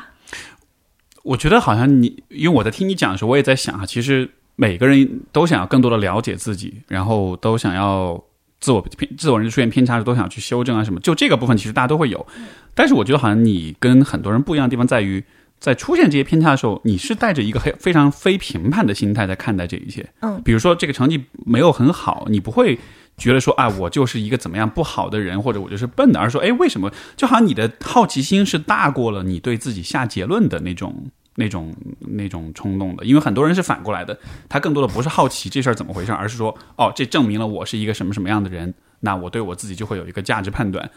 可是你是一个什么样的人，他。这件事情是 OK 啊，每个人都不一样嘛。嗯，但是你你是一个什么样的人，跟自我评判的高低，这个中间为什么会等起来？其实我是一直不是很明白的。哎，对，这就是，但是这个对于我觉得对于很多人来说，这恰恰就是很划等号的。我不明白，对我来说就是不明白。比如说，如果我是真的在玩一个不同的游戏，我在玩一个我玩我我在玩一个不同的游戏。对我来说，比如说啊，如果你今天说 Melody，你是一个相对来说比较蠢的人，或者说是智商不是很高，那我觉得 OK 啊，那就是那就意味着我做很多事情的反应会慢一拍，那可能希望身边的人能够稍微担待一点。那怎么了呢？是 是，怎怎怎怎么了呢？其实，其实按道理来说，应该就是这样的。对呀。但是，我觉得，也许我猜想，也许还是跟我们所经受的这种教育会有关系。我觉得，还是我们太依赖于用羞耻感跟自责的感觉去驱动，去给孩子、去给年轻人带来动力了。嗯。所以说，当你比如说智商不是很高的时候，我们会让你觉得说这是一个羞耻的事情，以及如果你感到羞耻，那你就要有动力去改变你自己。嗯。你就要变得更聪明，你就要想办法变得。对吧？智商更高一些，所以他就看上去好像给了你一种动力，但他带来的副作用就他会让你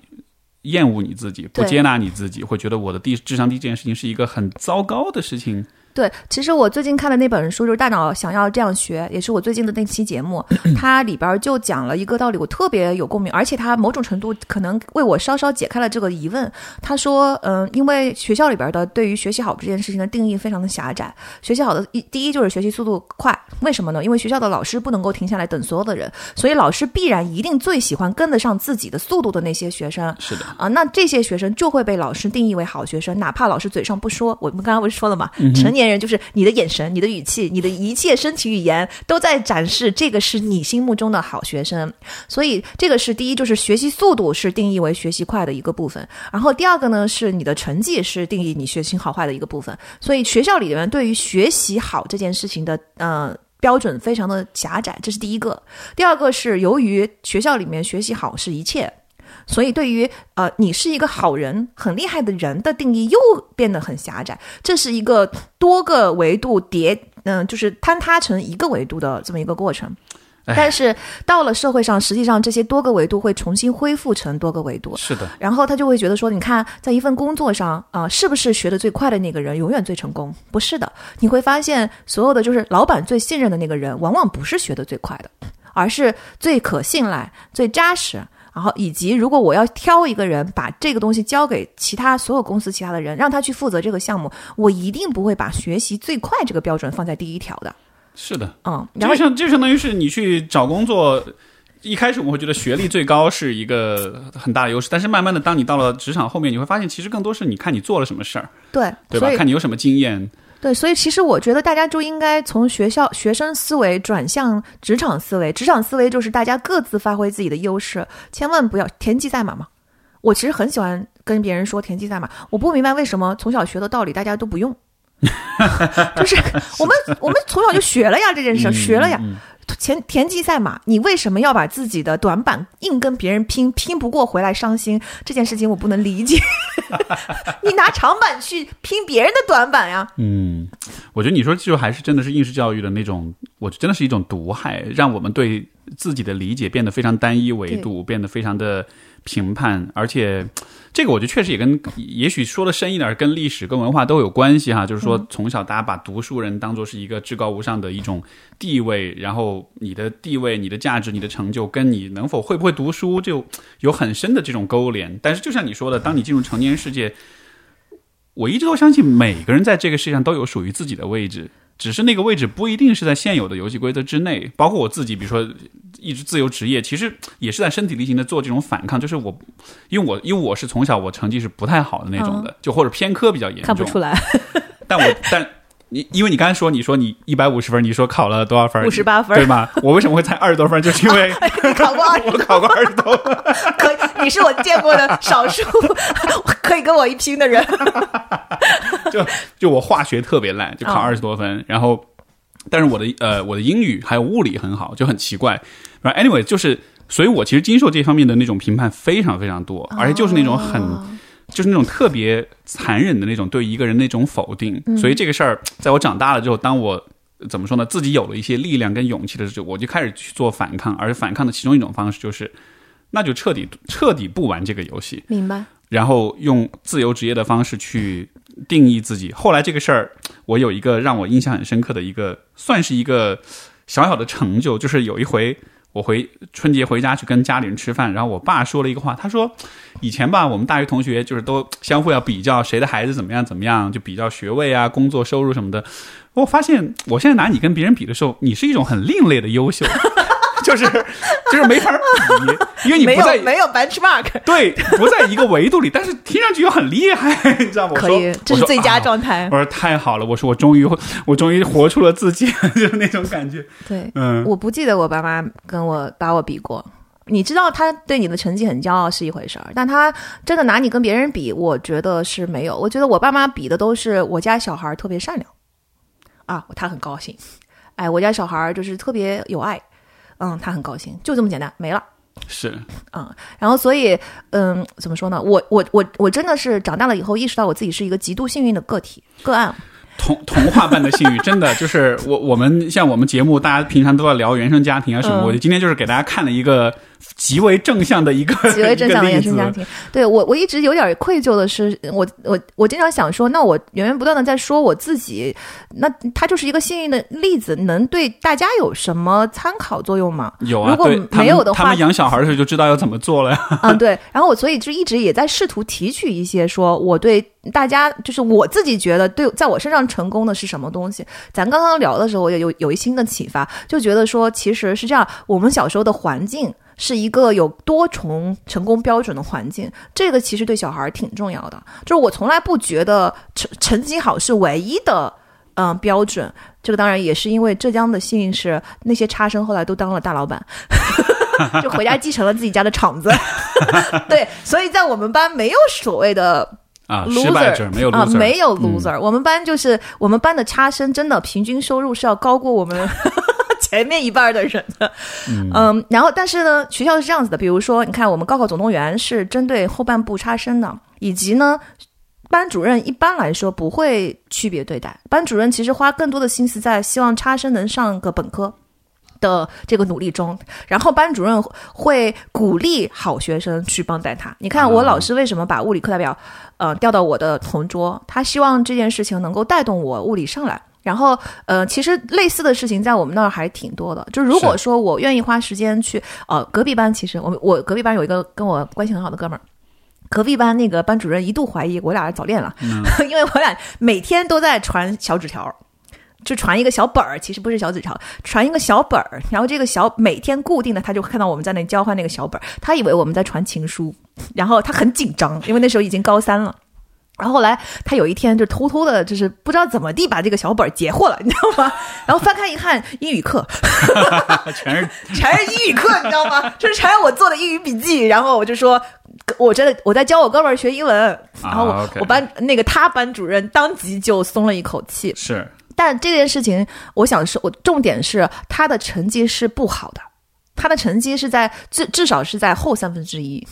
那可见他班主任对于任何一个成绩不好的学生是多么的关注，因为他一直在观察我们传小纸条这件事儿，他没有因为说你是个差生随便吧，爱咋咋地，我不管你了，他很紧张，他就觉得你是个差生，你高三更应该努力。没错啊没，错这个氛围是很好的。哎，我觉得就是，我觉得这样的故事的分享的意义，就是在于能让没有经历过这种事情的人看见，说他后来这样的方式后来能带来什么结果，嗯后来能有什么样的一些好处。虽然他也有他的可能，也许是某些方面的短板或者代价，但是至少给人们看到，哎，这个故事后来会发生什么。而我觉得大多数人在呃我们所熟悉的这种环境里面生长，我觉得可能经受的就是一种什么呢？就是比如说你说到差生，老师对差生可能一开始会想办法去激励你，去羞辱你，去用负罪感去。呃呃，去冲击你的内心，试图让你改变，但是可能这当中的问题不是他自己的动力的问题，可能有其他方面的障碍。那这个时候，可能这些成年人会用更强力的、更冷酷的方式来对待你。那什么样的方式呢？那你想想看，你要去虐一个人的时候，你会你如何知道什么是虐的？那就你一定就会选你自己被虐过的最糟糕的方式。所以最后他们选择的方式可能就是我不管你了，那这就是抛弃。对，非常恐恐惧的一件事情。就是这是一个让人感到你作为一个孩子你会非常可怕的事儿。然后，但是他们表达出来就是，那我就不管你，你就自己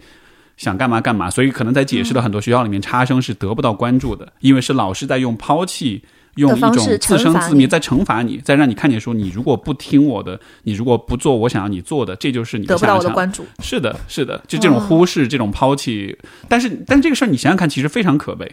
而且很可怕。我不知道为什么我们那的老师好像天然就知道一件事情，是孩子的心灵是非常脆弱的，所以其实我们那儿都没有差生这个说法。我只是在播客里边，我们对吧？为了简便起见，嗯、用成绩来区分一下。但是我们中学真的没有很多差生的说法。他们，而且我发现我老师为什么我老师就是他隔壁班的班主任特别关注那个我哥们儿，因为他就觉得我哥们儿很聪明。然后他觉得你之前的力气都拿去玩别的了，你没有真正的开窍。我希望你开窍。我们那最用的最多的一个词，在高三的时候就是开窍，就是大家老师们在使劲儿使出吃奶的劲儿，希望这些差生们所谓的差生们开窍。他在他们眼里，你们都还没有开窍，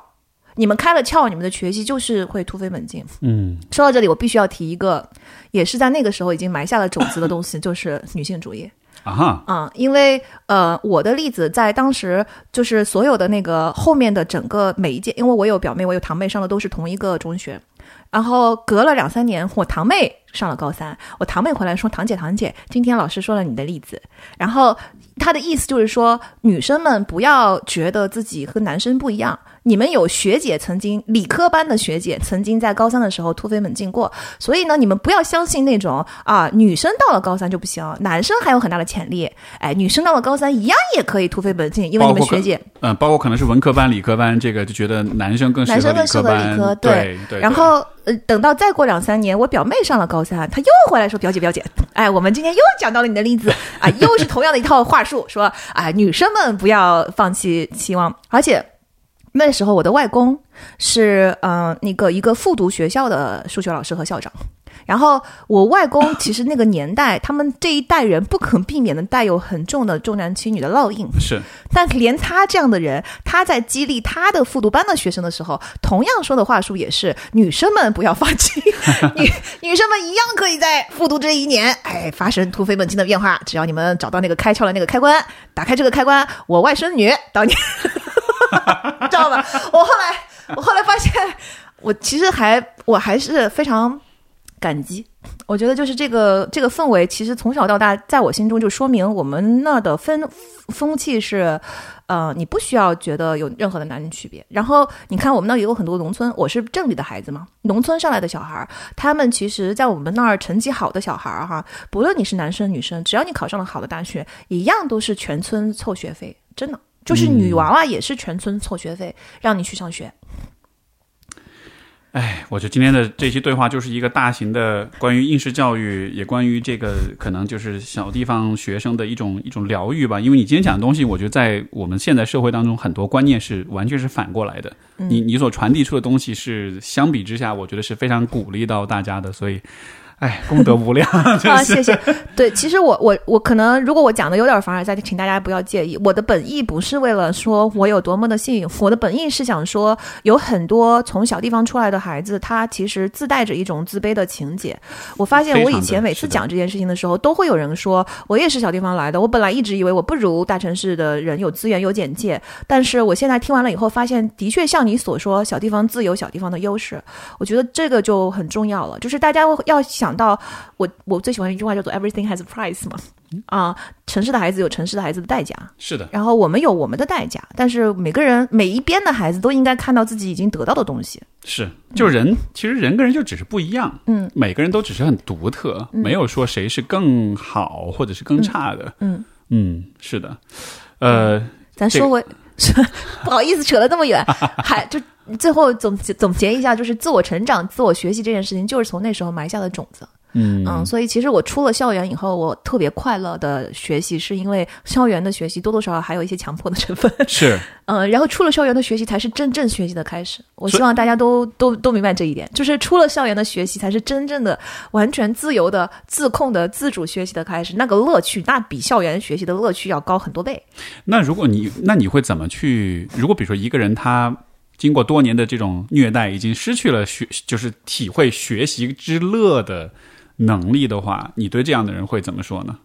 我觉得这样的人真的很多。最近在给我的表 表侄子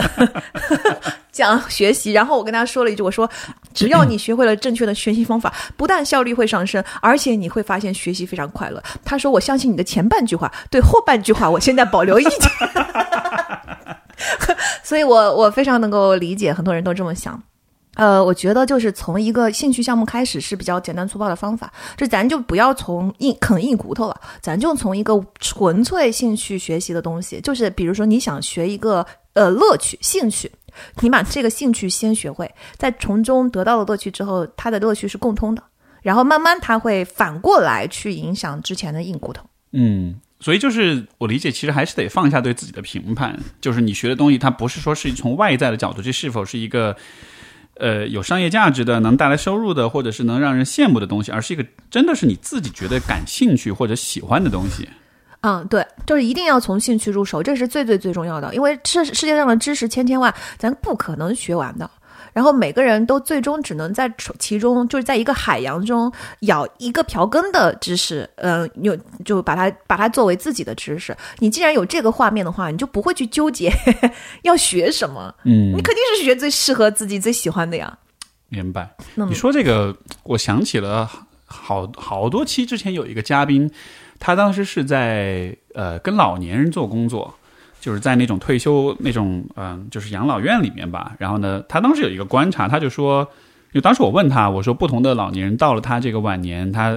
生活状态、精神状态的好与坏吧。呃，如果我们非黑即白的评，就是区分一下这个当中的这个差异在哪儿？他就说，好像他观察到老年生活很开心的人，往往是那种一直在学习、一直在阅读、一直在保持着一种吸收的状态。就这，这是一个。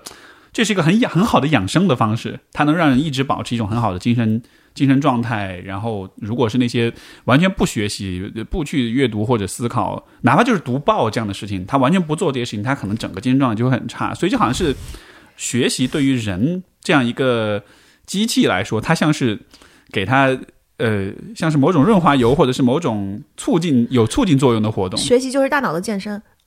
所以它就是不能少的。你一旦不健身，你你要是做一个就是瘫在沙发上永远支不起来的人，他肯定就会非常的容易呃退化，是机能肯定是退化的。就是学习真的就是大脑的健身，它是没有办法的。你会很明显的发现，九十几岁还能够说话非常清晰的人，他一定是那种终身学习的人。那你觉得终身学习、保持着大脑的这种敏锐什么的这样的事情，它它它它背后的目的又是什么呢？就我们如果往更终极的目的去讲，这种终身的学习跟成长，OK，你是为了你的保持你的思维敏捷，然后就能怎样的？如果再往后退一步，你觉得是什么？没有能怎样，就是自己过得快乐呀，这是终极目标。就是我们人人生苦短，就是人活一世，这么短短的几十年。其实我总体来说，我虽然是一个很乐观的人，但是我的大底层是。嗯，众生皆苦，就我还是很医院长大，对不对？是，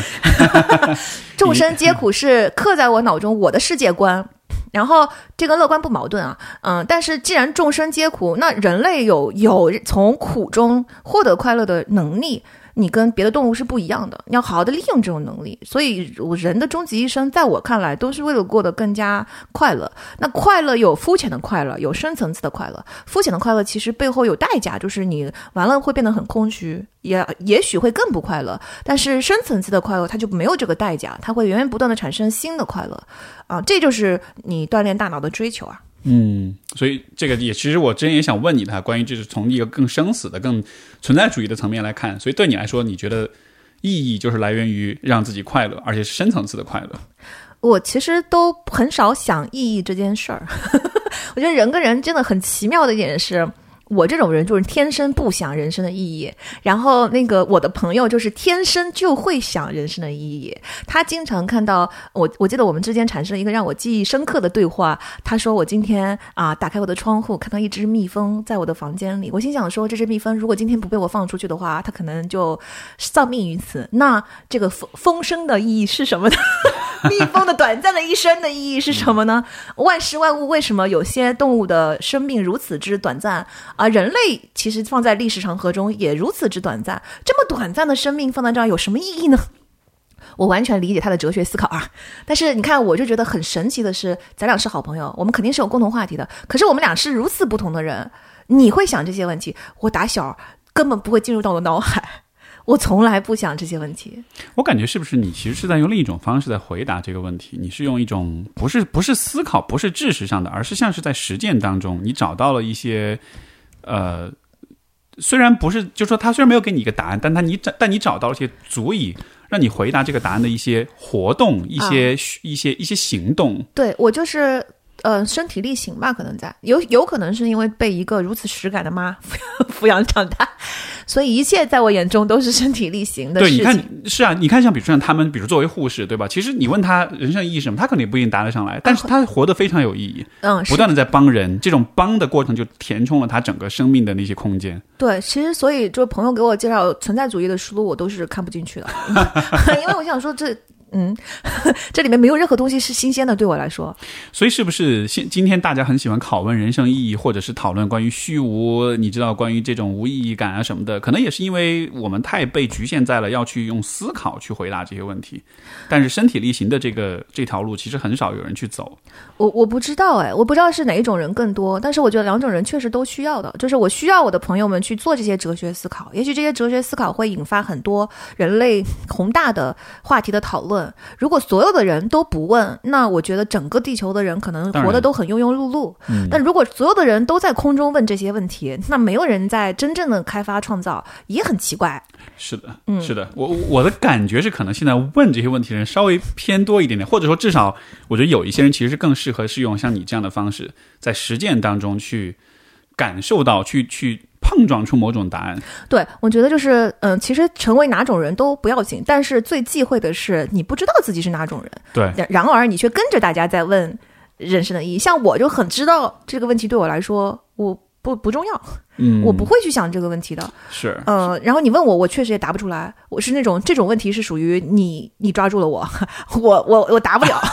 的那种那种问题，但我就很清楚，对我来，我就是这样的人。嗯，呃，我觉得很多人其实他他他得不到这个问题的答案，可也有可能大家想一想，你们可能不是这种人呢。就是哲学思考交给有哲学思考的人去做，咱就好好把生活过好。没错，就就比如说对我来说，可能我去想这个问题，就我是带着乐趣的。嗯，就这里面会带来一些，哎，这个很有意思，是是，会有那种感觉。但是可能也许这就像你说，每个人的游戏不一样。也许你现在老想想不通，很虚无，很不开心，可能是因为。你应该换个游戏玩儿。对，或者说就是你，你要不然体会一下，你想这个东西是不是你自己在中享受到了痛并快乐着的感觉？如果是的话，你就属于那种带着全人类往前走的哲学思考的那一小撮人。那些人一定是少数，并不是大多数。大多数的人是像我这样的老百姓，就是扎扎实实的生活就行 行了。我们我很乐意被。哲学思考的大家们所带带引引导所指引，他最好先想清楚，然后给我打 给我打，因为这事儿我干不了。对，嗯，哎，那我我我再问一个相关的，就是。因为你说到关于生人生意义，你不太去想。那关于死亡呢？你会去想吗？哦，会会。其实这个问题，我觉得我从小就跟比比更多的比其他的小朋友更早的接触到这件事情。是是。呃，我觉得我对死亡的态度是目前啊是比较科学的，就这个是从小到大的一个习惯。怎么叫比较科学的？就比如说，就是人没了就没了，不会有后世，然后它是一个纯生理现象，是这个对对对，这个是肯定的啊，这个是我是。嗯，不相信有来世，也不相信有灵魂，也不相信有任何东西。这个“灵魂”这两个字对我的意义是人活着的时候的一种思想的沉淀，这个叫灵魂，而不是死了以后飘在空中的一个东西。嗯 嗯，然后 我对于死亡这件事情是这样的，就是在他嗯在能抗争的时候抗争，抗争到最后一秒钟，抗争到最后一口气啊，这就是我对死亡的态度，这就是医院的态度，其实啊，医生的态度是是，医生的态度是这样的，比如说。今天有一个绝症，比如说我们家里饭桌上的讨论啊，饭桌上讨论说啊，那个什么什么有一个绝症，什么什么到晚期了什么的，反正肯定是没有治了，没有不可能治的。但是呢，他们的态度不是可不可治、不可能治这些东西，他们的态度是今天发生了什么问题，我们今天用什么的方法来对待它。比如说，你这个绝症现在已经开始有各种各样的并发症了，那么今天我们可能全身水肿了，因为你用了某一种药，那我下一步要针对的是水肿的问题。我解决了水肿之后，下一步由于水肿的这个药导致你的肾衰竭了，我马上就要去抢救你这个肾，就以此类推。所以其实医生脑子里面只会说下一步抗争做什么，直到你说我已经没有办法再顾到这些东西了，那可能你就只能去接受它，接受死亡。但是呢，在你还有有办法可想的时候，你在这个过程就萌生了无限的希望，因为。你用医生的这种方法，就是头痛治头，脚痛治脚的方法，你可以拖上一段时间。在这段时间里面，人类的发明和技术进步都在发生。也许在，比如说你拖了两年，两年中 maybe 出现出现了一个新药，出现了一个新疗法，这个就是人都要心怀希望的地方。嗯，我们就对面对必然一定会来临的死亡，呃，我们的目标就是拖，拖 到拖到，也许出现了一个新的战斗方案。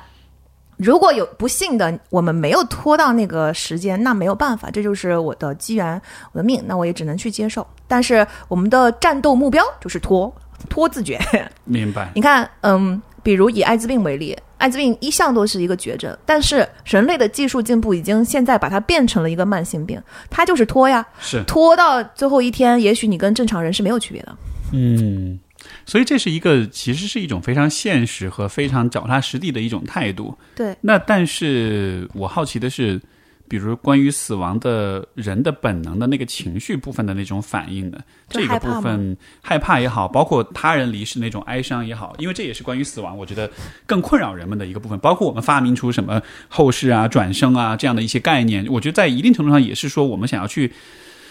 感受到，呃，怎么说呢？后来发生的事情是我们多少能知道的，没有那么可怕，没有那么未知，就它都是一种有有情绪安抚的这种作用在里面。嗯，我觉得就是这个恐惧本身跟死亡本身一样，是我们需要就是无奈的接受，没别的办法。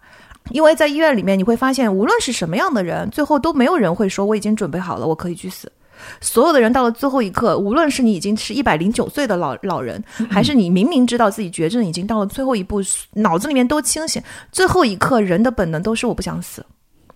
肯定的，嗯，但是我觉得就是说。在我心中，极大减少恐惧的是，嗯，第一个是我觉得就是说，这个恐惧本身它就是生的一部分。嗯，你要是没有这个恐惧的话，你凭什么来感受到我们现在的快乐呢？如果我现在永生了，其实无所谓了。哎呀，今天，对吧？我我哪怕就是肚子里面捅了一刀，我现在痛一会儿，它一会儿也长回去了，不无所谓了。是，嗯，然后但是这个就恐惧就是告诉我们，每一刻都很宝贵，每一刻的快乐都是要珍惜的。嗯，第二个呢是我还是刚你刚才说这点，我觉得其实爱情也是如此，就是嗯哪怕是两个人相伴一生，最终有一个人一定先走，对啊，那之后的话，那剩下那个人你就痛苦去吧。但是那个痛苦也是这个游戏的一部分。这个痛苦就是你要的门票嘛。嗯嗯，然后所以这个痛苦是不可能不可能消除的嘛。你还有你你我们不能够跟人生讨价还价，说有有什么办法是我的伴侣先去了以后我可以不痛苦，不可没有办法的嘛，除非你不爱。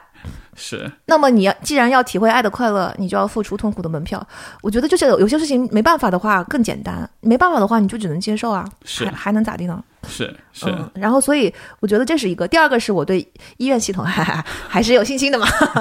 我对它不恐惧嘛。嗯嗯，所以我就想到，我我我对我自己临终的画面，我觉得其实分两派，一派人是想要在自己家。嗯，在非常温馨的环境，一派人是希望在医院。我属于那种不假思索，肯定在医院里面，对吧？就是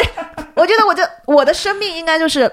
所有的医生、护士跟我们这一支团队在对抗病魔，然后我们一起或者衰老，我们一起去抗争到最后一口气啊、啊，然后在如果我们抗争不了，我坦然接受死亡的过程中，我是被所有为我抗争到最后一刻的战友所包围。我觉得我们这场战斗打得不错，可以哇哦啊我我我的想象是这样子，想象明白明白，因为因为这个确实是像呃，因为之前我有一次讲过一本书，就是那个、呃阿图葛文德的那个《最好的告别》，嗯嗯嗯嗯，然后它里面就在讲，就是说现在其实很多人的选择是，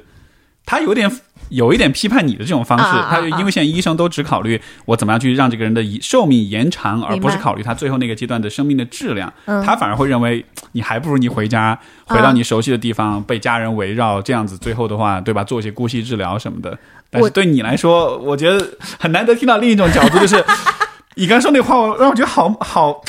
就是就是战友被战友们围围绕，我就哇天哪，这个以后治疗你的医生应该会非常开心吧？就觉得啊，这个病人居然有这样的觉悟。因为因为我我我从小就是就是就是在这样环境长，那我是比较特殊啊。对我我我个人是觉得这种这这种这种这种感觉会把那个死亡的孤孤独感嗯、消散一些。没错，没错。而且我觉得好像这里面也有一种怎么说呢，暴露疗法的逻辑，就是反正就多看，然后多体会，然后多见识。呃，这 个这个，我觉得也是在我们的大环境里面，其实我觉得很缺的一个东西。对，而且我觉得，呃，我我是完全相反的。我其实对于死在家中被所爱的人围绕这件事情，稍许有一点小恐惧，因为、哦因为我觉得那一刻，我心中一定会为我现在活着的我的亲人们感到非常的无力。就是现在好了，那大家就是在等我去而已。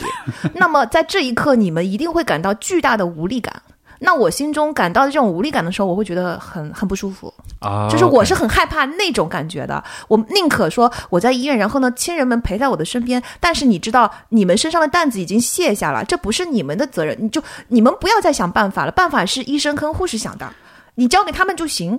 如果他们最后也没有办法的话，你们也没有办法。嗯，那我觉得就是，就是我心里面就不会替他们有这么大的负担，这是我的感受。我觉得这是一个很很体贴跟很不给人惹麻烦的一种，因为因为你说这就让我想到，比如说我听过有些故事，就是就是老人最后是在家里走，但是就是。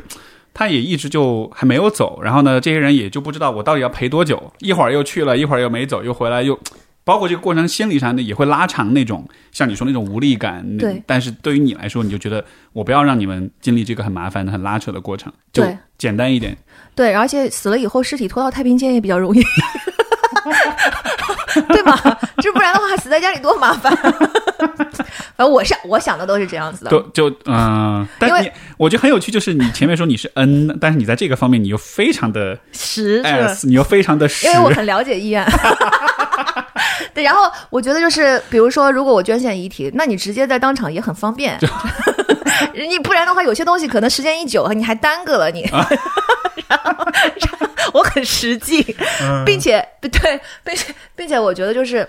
医院的整个氛围，它其实会给活着的人一种冲淡哀伤的缓冲带。嗯，因为你会发现说，医生所有的东西吧，它就是这样的，就是医院里面时嗯时时刻刻在上演这样的生死戏。那么亲人们在医院当场可能不会那么的哀伤。对他会把这个事儿有点正常化。对他就会觉得这个就是很正常的过程，而且我努力到了最后一刻，对吧？我心中没有遗憾，我不会觉得说，哎呀，我当初不应该像我妈说的那样，我就不应该让我妈回家。也许我妈在医院还能多挺一天，嗯 他也不会有这种纠结了，是不是？很有趣。我觉得今天跟你聊这个部分，有点、有点、又有点改变了我的想法，因为我一边跟你聊，我一边想，哎，我我之后应该会怎么选择？对对对对对。因为我觉得，就是其实很多人有有时候朋友之间也会聊说，你死了以后是海葬啊，还是怎么样啊？我心想说，我。都不不关我事啊，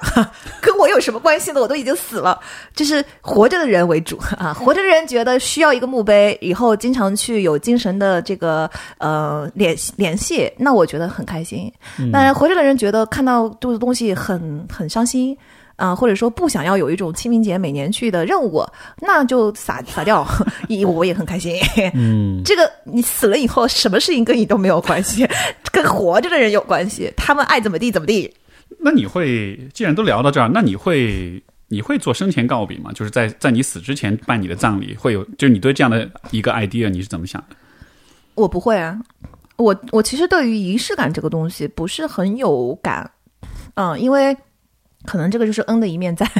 就太太空了，对实的东西没有这么大的那个嗯关注。我其实现在有意识的再创造一些仪式感，因为我觉得它也是重要的。但是我就是很不擅长，因为我一向都不没有没有这个经验嘛，没有锻炼，所以这块肌肉很弱。嗯，对我来说，就是生前的告别这件事情，我可能不会用仪式来做，我可能会用自己的方式来做。比如说，我选一些可能对我的离去会感到。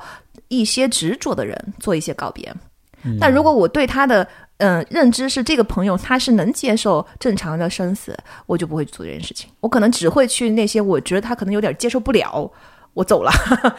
的朋友去想办法抚慰他一下。明白，相当于是有点提前，咱们一块儿来预览一下。对，这个时候你会是什么样一种状态？对，就是比如说，我觉得你对我产生了误解，你可能觉得我很可怜，朋友开始关心我了，那我会解释一下，说没关系，我现在已经对生死的态度已经到这儿了，那朋友也就会放下心中的这个就是难受吧。我觉得，就是其实，嗯，可能我想做的是让大家明白，呃，我没有那么的痛苦，嗯，所以你们不要这么担心。明白，明白。这个，因为我前上个月不是刚办了婚礼嘛，然后其实当时也是以一个庆祝，一方面是庆祝我们的感情，另一方面其实是庆祝生活、庆祝友谊、庆祝人生的这样一种思路去做这个婚礼的。我当时做完之后，其实也引发了我对于就是葬礼这件事情的思考。我觉得，呃，你刚才说那个是在个人的层面，你去照顾你身边的人，让他们让在意你的人心里好受一些。我觉得这当中也包含一个从社会的层面上来说。至少在我们国家，葬礼这件事情的它的属性好像是固定的，就得是悲伤。嗯，但是我其实很怎么说呢？至少至少我不相信这个世界上所有的人都一致的认为自己的葬礼应该是带着。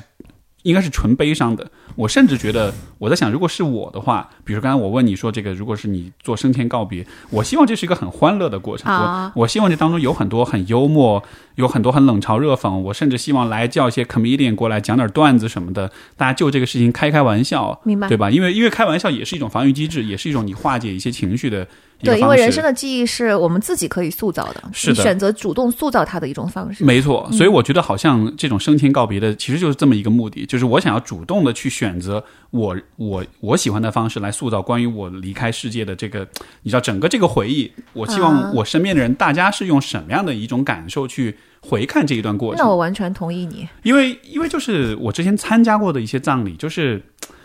呃。就我会有一种，因为我这方面有点敏感，我会有一种被强迫的感觉啊，明白？你必须得哭。其实我没有很难过，其实我甚至觉得，我想起这个人，想起是一些很好笑或者很轻松的东西。嗯，但就是你知道那个客气嘛，那种氛围，那种那种大家的，那种你身处一个群体当中，你看到了那种大家统一一致的行为之后，你会有一种压力要去服从，但是那个是。反正我个人不太喜欢，明白？我觉得其实我是完全同意你说的这个东西的，我只是自己非常不擅长，所以我可能想不到怎么做这件事情。但如果有人能做，我会非常的开心。你这么说，我觉得以后也许会出现一个很有意思的职业，就是说葬礼策划师。葬礼策划师，我觉得非常对，而是多样化的定制，不是说只有哭啊什么的。对，其实我参加过几个葬礼，然后我其实确实觉得每一个葬礼似乎都有一些仓促。嗯，就是就是走形式嘛，走形式的过程，就是这个告别的过程是非常仓促的。我觉得，因为人们想它仓促，因为人们不想要在这个当中太缓慢，因为不想要花太多时间去对，但就是你大部分的东西仓促都 OK，可是 你中间哪个部分可能需要有一些情绪的缓冲带，我当时觉得是没有的。比如说我参加一个葬礼，然后就是可能，嗯，我想要在这里看着他看一会儿，可能就一分钟吧，但是没有办法，因为人流已经来了，你必须大家就是圈子转起来。然后或者呢，你然后等会儿回家路上又继续堵在车流里面，就那种感觉是一模一样的那种。对，然后其实等一下，我我一会儿要哭了啊。嗯，我我外婆去的时候，不不好意思，啊，没事没事。我外婆是很大年纪才去的，所以他是喜丧是没有什么问题的，所以大家其实都都能接受这件事儿。但是让我很伤心的是，他进火化炉的那一瞬。我妈说了一句：“说我从此没有妈妈了。”啊，这件事情让我很伤心，所以我才觉得说是的人需要一个告别。我妈已经是一件处理的很好的了，因为她从医生的医务人员的角度，她她也知道这件事情是喜丧，然后她也觉得就是流程这些东西都都挺好。其实整个过程你会看到他们都没什么问题，就是这些子女都没什么问题。但是就那一刻，就是那一刻，我觉得我妈。她需要有一个人教她怎么跟妈妈告别啊！是那一刻，她其实是女儿哈，她不是你妈，她是个小女孩的感觉。对，就是你，你就算是你，就算你九十岁了，你仍然需要学会跟妈妈告别。这件事情我没有办法想象啊，就是跟我妈告别这件事情，对吧？嗨，所以也许这也是可以提前策划一下、规划一下，看看怎么样的方式。尤其作为那个离开的人，我觉得你也可以跟。也许是要跟你告别人讨论一下，怎么样的告别方式是最好的。对，所以将心比心，其实我自己走的时候，对吧？无所谓，就是这个不是很重要。但是我觉得，其实生死对我最大的课题不是我自己，而是呃，你爱的人，你怎么面对他的生死？没错。就目前为止，我对我自己很担心的一件事情是，我其实没有经历过如此至亲之人的离开，从来没有。因为我外公外婆去的时候，他都是喜丧。就虽然我跟他们关感情也很好，但是你知道，就是人活到九十五加那这可以了。我我不我不觉得就是我应该向老天去讨价还价，说这件事情对他们很不公平。我觉得就是嗯 OK 的，对，所以没有那种命运命运待你不薄那种感觉，就是已经很感激了呀。你你还要还要怎么样呢？但嗯，这个时候其实呃，我我觉得我没有从来没有处理过这种至亲之人的离开。唉，这件事情就是非常嗯非常可怕的。不好意思，今儿戳到你了。没事没事，应该的，就是我觉得戳到很好，戳到的非常非常好。嗯，就人就应该是经常谈论一些这样的话题。你每谈论一次，其实就是一次准备。是的，而平常没有这样的机会去触及到这样的话题去准备。我其实一开始我没有想到往这个方面去聊，但是我觉得确实是我看到你的经验、你的经历当中包含这么一个对。生死对健康对这方面，就我觉得你是有一些你的你的感悟的，我才觉得好吧，那咱们就朝这条朝这个兔子洞里面跳一跳，看看会发生什么。对，而且我觉得其实你看，人一下子有很大的情感，他不光光，我觉得哈，背后不光光是说我舍不得我妈，那每个人都有这样的情感。但是我觉得背后可能会有一种很深的歉疚，就是我没有做好女儿，对吧？就是这个深更深层次的一个恐惧，可能来自于我没有时间去做一个更好的女儿。应该怎么应该怎么理解这种感受呢？因为我我不知道哈，我只站在我的角度，就是我反倒是觉得，其实每一个人都没有办法做所谓的好女儿、好儿子。就是我，就是尤其父子，哎，就亲子关系里，其实永远都是充满遗憾的，是充满各种错误、各种冲突。嗯，没错，我我妈的一句话非常能安慰我。这这时候，她就是她经常说的一句话是“屋檐的水往下流”。的意思就是说，做儿女的就别想着回报了，就是永远都是往下的，给后面的人。对，就是只有父母，父母永远父母的爱永远是超过于子女能够回报。但是不是说那些坏的原生家庭不包括啊？就是好的原生家庭，父母的爱是不可能，儿女是永远不可能超过他们的。嗯，然后所以，呃，我妈说，屋檐的水往下流，就是在你们成年前。我要花那么多的心思培养你，这个时候孩子作为孩子，我一直是觉得孩子是不需要做任何事情的，他只是只是因为你是父母的孩子，所以你就被爱了，嗯、当然孩子也需要尽量的帮忙，但是毕竟主要的责任是做孩子，为将来长成一个合格的成年人做准备。那这个是孩子不可或缺的一个部分，就孩子的责任是做孩子。是嗯，所以我觉得就是父母对你的所有的这一切，其实永远都是屋檐的水往下流，并不是你能够反过去帮他们什么呢？就是哪怕我妈说啊、你给我带来了巨大的幸福和快乐。这一生就是有你这个女儿和没有这个女儿相比，那肯定是有你更好嘛。啊、他即使很多父母都会这样讲，但是你心里明白说，嗯、养儿养育儿女这件事情的本质就是这样，就是你永远不可能指望儿女对自己有多大的回报。我觉得能有这样心态的人，首先得是非常无私的，因为我觉得我理解，其实比如说我们说要强调要要回报、要尽孝道什么，我觉得也是在道德层面创造一种压力，去逼迫人们去养儿防老、去养老、去确保。对吧？你履行你的这个社会责任，就是就是站在有一些很计较这件事情的父母的角度，他会很看重这个。但你说告诉一个孩子，你的主要的责任就是做做个孩子，就是做个孩子。我觉得这个当中包含了很就能说这样的话，人心是非常非常大的，他是非常能够放下他自己的歉疚感，包括自己个人的收益那种斤斤计较的那种心态，我觉得这是非常不容易做到的。对我觉得我能够回报给我父母的唯一的一最大的事情，就是作为儿女对他们的爱。嗯，这当然也是就是除了父母之爱之外，我觉得人世中最宝贵的爱之一了。嗯嗯，但是就是因为我觉得儿女对父母的爱也是很强大的，就远超过我的预料。因为我爸妈对我好嘛，我当然爱他们，对吧？但是我看到有很多原生家庭不好的孩子，其实他们对父母的爱，那种爱的那种闪着原谅的光芒的力量的那种爱，其实很震惊到我。我就会发现说，儿女的爱也是一种很伟大的爱。就是你说父母不应该去期待孩子去回报自己，但是另一方面就是子女对父母的爱，我觉得是包含一种天然的忠诚，而且这种忠诚是无条，就是、呃很多人都说父母对孩子的爱是无条件的，我觉得经常都是反过来的，是孩子对父母的爱是无条件，因为是父母，对吧？因为你的出生是以他们为前提的，这个前提条件已经默认了，不论如何，你对他都会有某种。真的耶！你这么一说，好有道理哦。是的，从来没有从这个角度想过。是的，子女对孩父母的爱，某种程度上来说，真的是无是无条件的。的。对，我我我之所以会有这样的感受，其实真的是因为我有好多来访者，我就是像像你说的，嗯我去听他们的故事，他们在不管是小时候还是长大的过程中，你看他们就是想方设法的去。为父母去做很多事情，包括去牺牲自己，嗯去甚至有时去伤害自己，来去成全父母，去让父母开心。嗯啊，我觉得天哪，就是就是，你如果把付出呃的意愿作为一个衡量爱的一个方式的话，我觉得这种付出的意愿在任何的关系里都看不到，真的真的。甚至夫妻关系里都看不到。看不到，看不到，真的只有子女。我觉得就是父母对子女和子女对父母。分分分别发生在不同的案例身上哈，不一定是双向的，但是真的很令人震惊。是的，是的。所以你刚才，但所以你刚才说这个呢，我觉得，嗯，你说这个屋檐的水往下流，我觉得这又是一个很美的比喻，因为，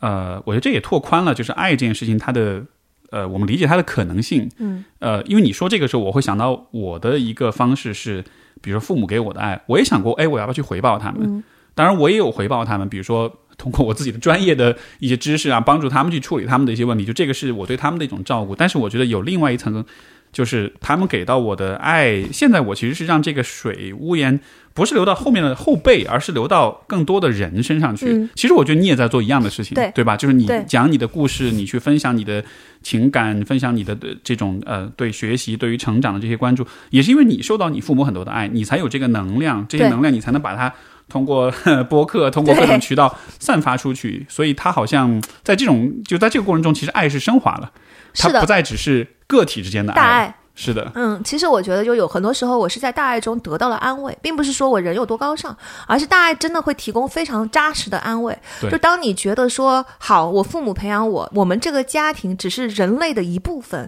他对你的培养是培养出了一个人类，你这个人类恰巧是这个样子，于是你恰巧可以发挥一些你所拥有的东西上的那个作用。没错。如果是把 把这个事情放在这么大的一个框架中去理解的话，那就说哦，那就像每一个角色都在发挥每一个角色的力量，人类整个社会凝结在一起，就是你被一种宏大包裹的时候，就会感到一种安慰和安全感。没错，你刚才说这个我具有共鸣，就是因为，呃，我以前有的时候我会有一种自我怀疑，就是我做这样的事情，是不是因为有点自，就会不会太自恋？会不会我觉得好像对吧？我要成为一个那种帮了很多人，就就自我感觉很，但是我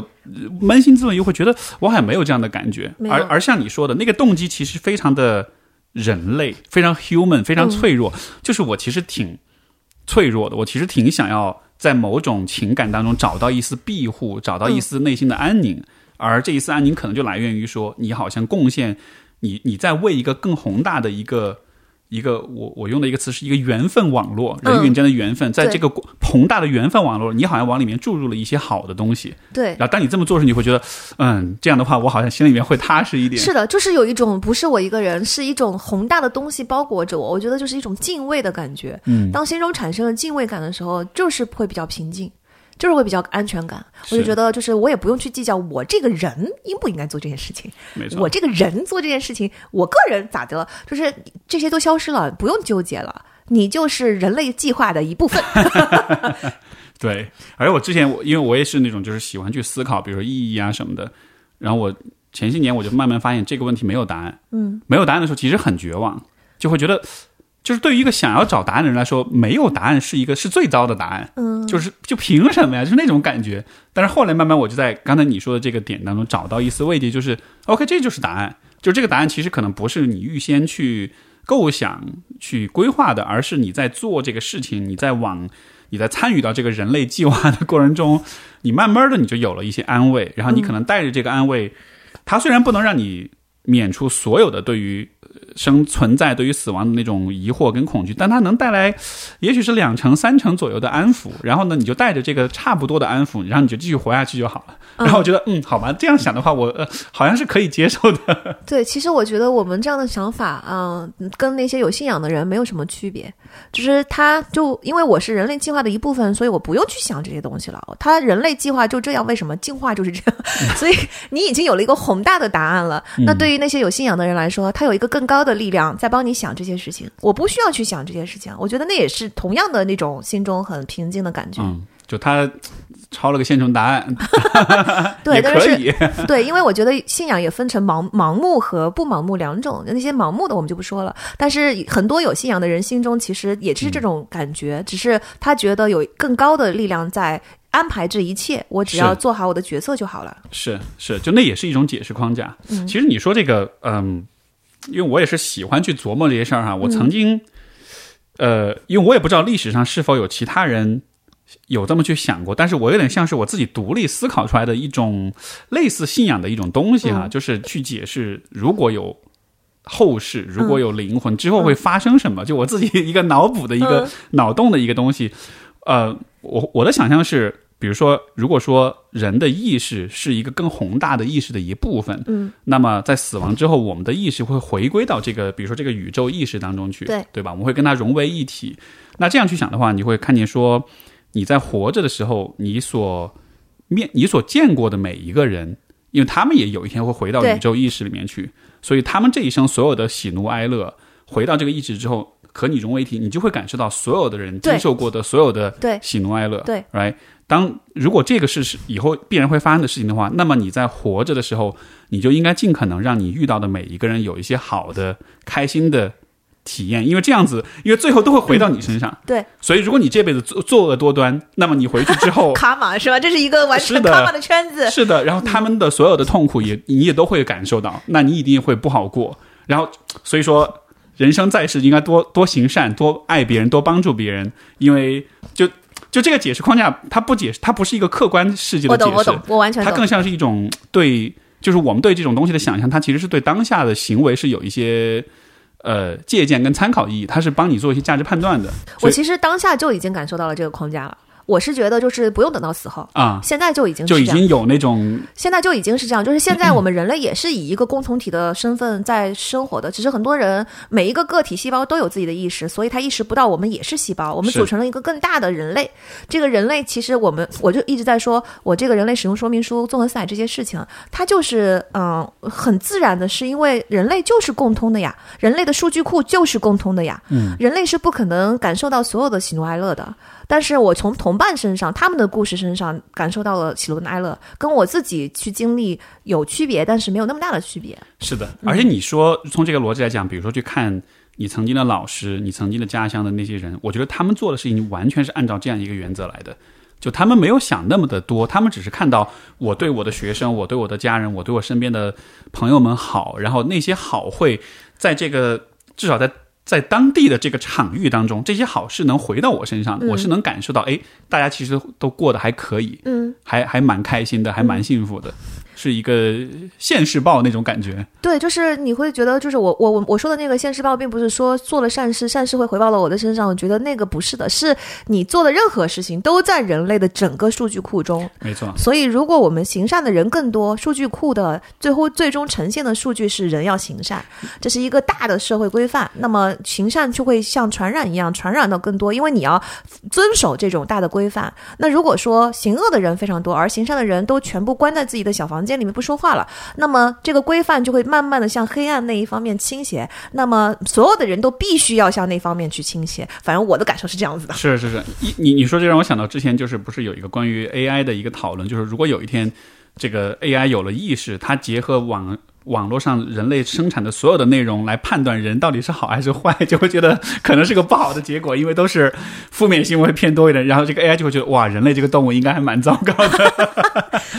有一个总账总账本存在，然后这个账本里面发现哦，好多。好多暴力，好多仇恨，好多不开心。对，但我觉得 AI 也应该能够看到人性的光芒，因为我还是在网上看到很多，就是每当人们在发表言论的时候是暴力啊、丑恶为主；每当人们在分享故事的时候，我觉得就是很美好。是是，就好像是现在有一个有一个大的 AI 数据库，它现在在学习，然后我们我们就是给这个每一个人就在给这个数据库不断的输入关于我们自己的很多事情。那你带着一种信念，就应该是尽管只是我一个人的美好，但是呢。我尽可能多的输进去，最后这个模型它得算出的结论就是人还是很美好的。嗯，对，我觉得总体来说，我还是相信模型会感知到人类总体来说是美好的。这些坏的东西呢，就像病毒一样，它是存在的，我们每时每刻都在跟它做斗争，但是它不是人类。好，我今天问你的最后一个深沉的话题啊，就是 就是，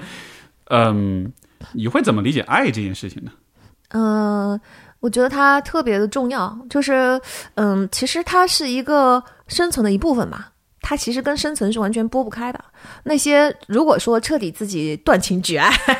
那离就是生存，虽然这个生存的嗯泯灭是需要一段时间逐渐凋零的，但是断情绝爱之后，它就是在凋零的路上了。嗯，我对爱的看法是这样的，就是它是一个生存必须的东西。它从科学上来说也是如此，就是人的大脑是一样一定要跟周边的东西共振的，它要是共振不了的话，它就会逐渐进入到一种紊乱的状态，就是就好像说你没有一个指针在不断的跟你共同的共振的时候，把你的东西调回到一个呃稳定的律动上。如果一直没有这根指针的话，这个律动就会越来越紊乱，越来越紊乱，越来越紊乱，到最后其实就是一个凋零凋亡的过程。嗯嗯，我个人是这么理解的，所以爱这件事情就非常非常非常的重要。所以对你来说，其实爱他，你更多的其实都不是在说一个呃道德，甚至都不是在情感的层面，而是在从一种存在的生存的层面。嗯，它像是我们这个生物，我们所有的生理的遗传的属性决定了这个部分是一个。你你说你刚才这个说法让我想起，就是那种有些那种高楼里面有那种防止摇摆，它会有一个那个叫什么，就是那个仪器，就是说。这个这个高楼高层建筑遇到大风的时候，它会产生自自然的摇摆。但你如果在里面装一个对冲是吧？就对。对，装那个仪器，那个仪器就会去缓冲这个摇摆，从而整个整个楼就会很稳定，就有点那种感觉。就是那个，我觉得其实基本上就是这种原理，就是人一定需要有一个准针，或者说有一个跟你共振的东西，你共振了以后，就会把那种震感给消除掉。对，你要是不共振的话，它就会越来越乱，乱越来越乱。就是这些，其实科学实验也都有有一些，虽然我觉得这个理论是有争议的，就是，但是我个人觉得它很符合我观察到的这些现象。是，嗯，也就是说，当你跟一个有呼吸的东西会在睡在一起的时候，睡眠质量就是比较稳 啊。比如说，就是跟狗子一起睡也是有 有效果的。嗯，然后以及所有的哺乳动物都有这套共振系统，所以其实猫狗跟人类，就是猫狗能感知到人类的情绪这件事，这个现象也不是那么的嗯神奇。嗯，明白。对，你刚你刚才说这个，一下让我想起那个《公民凯恩》的最后那个结局，那个 Rosebud 那个，我不知道你看了那个对吧？就是他其实也在说同一个事儿，但他给了一个反例，嗯，就是如果没有爱。会是什么样子，对你心中永远在渴望，渴望其实还是让人唏嘘。是的，是非常非常唏嘘的，就就好像是你的整个存在到了最后的那一刻，你的你的整个这个价值都和你获得的成就、物质的这种积累没有关系，没有关系一点关系都没有。就是公民凯恩，其实就可以把它看成是一个凋亡的过程啊。他其实从失去的那一刻开始就开始凋亡了。他以、我们见证了他整个凋亡的过程，而且在整个过程中有很多次机会，你还可以被救回来，但是都没有得到这样的机会。就是你没有从亲密关系中得到曾经凋亡的东西，曾经失去的东西。嗯嗯，我觉得就是原生家庭是第一次机会，嗯，亲密关系是第二次机会，然后可能有一些其他的事情，因为亲密关系是一个非常重大的，嗯，需要去就是给给人类的机会吧，嗯，去给把这个第一次有可能得不到，但对你人生生存很重要的东西给你填上，亲就是进化给予亲密关系。给了给了人类一个很大的新的窗口，是，这像是一个很好的一个救赎的机会啊。对，就是原生家庭没有的东西，可以在亲密关系里得到。但是呢，呃，话又说回来，我觉得就是大家不能觉得亲密关系呃和原生家庭都是被动的。原生家庭是没有办法，我觉得很有一定程度上是被动的，因为你做孩子的时候，你没有成年人这样的理解和知识和能力和独立。嗯，但是亲密关系是一次新的机会的意思是，这一次你的主动性会很大。嗯，跟跟原生家庭就不一样了。嗯，所以就顺便采访一下 Steve 的新婚新 新婚感受。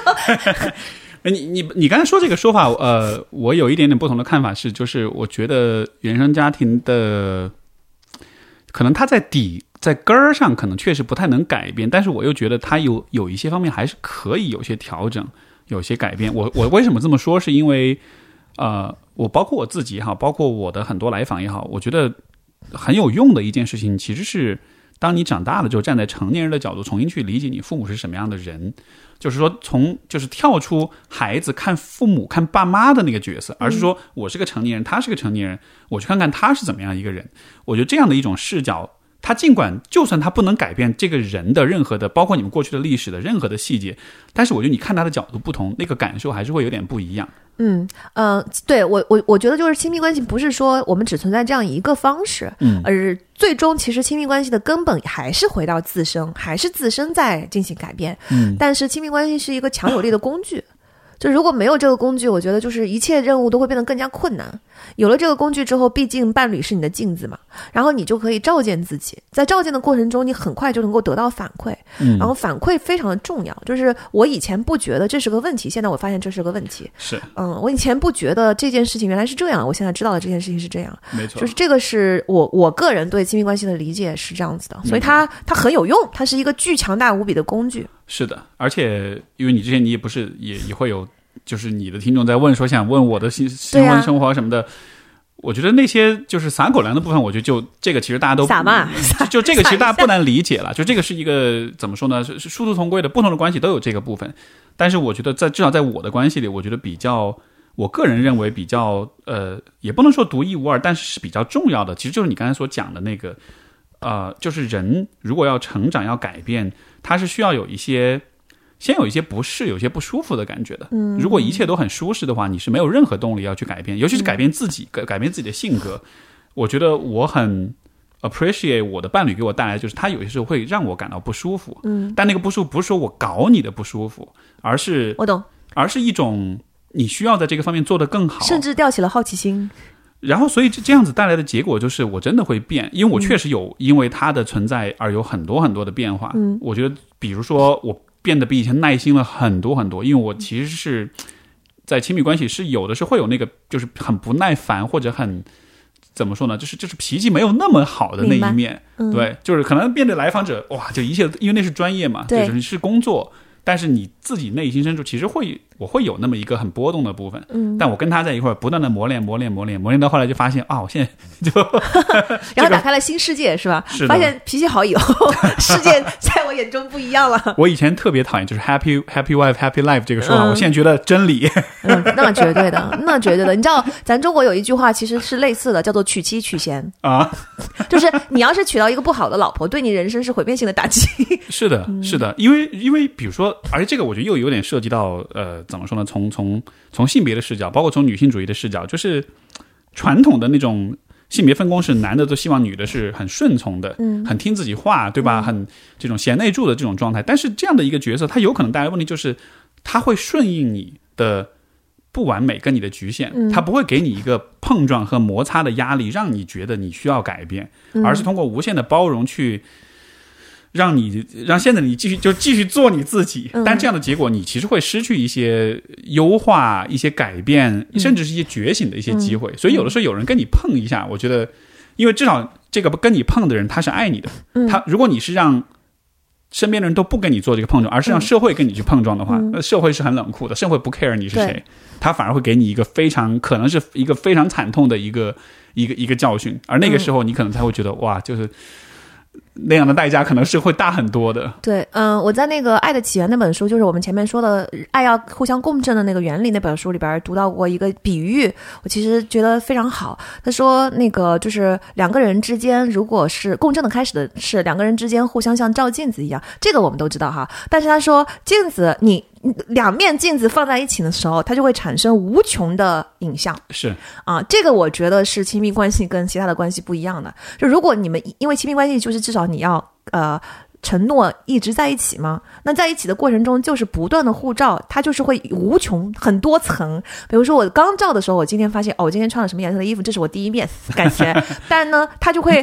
返回来，然后照第二层、第三层、第四层、第五层，大家可以把它想象为从灵往灵魂深处越走越深，一重一重一重一重不断的照。这个我觉得是亲密关系的镜子，不是只照第一层，是照了很多很多层，而且是在常年生活的过程中才能够一层层的展开。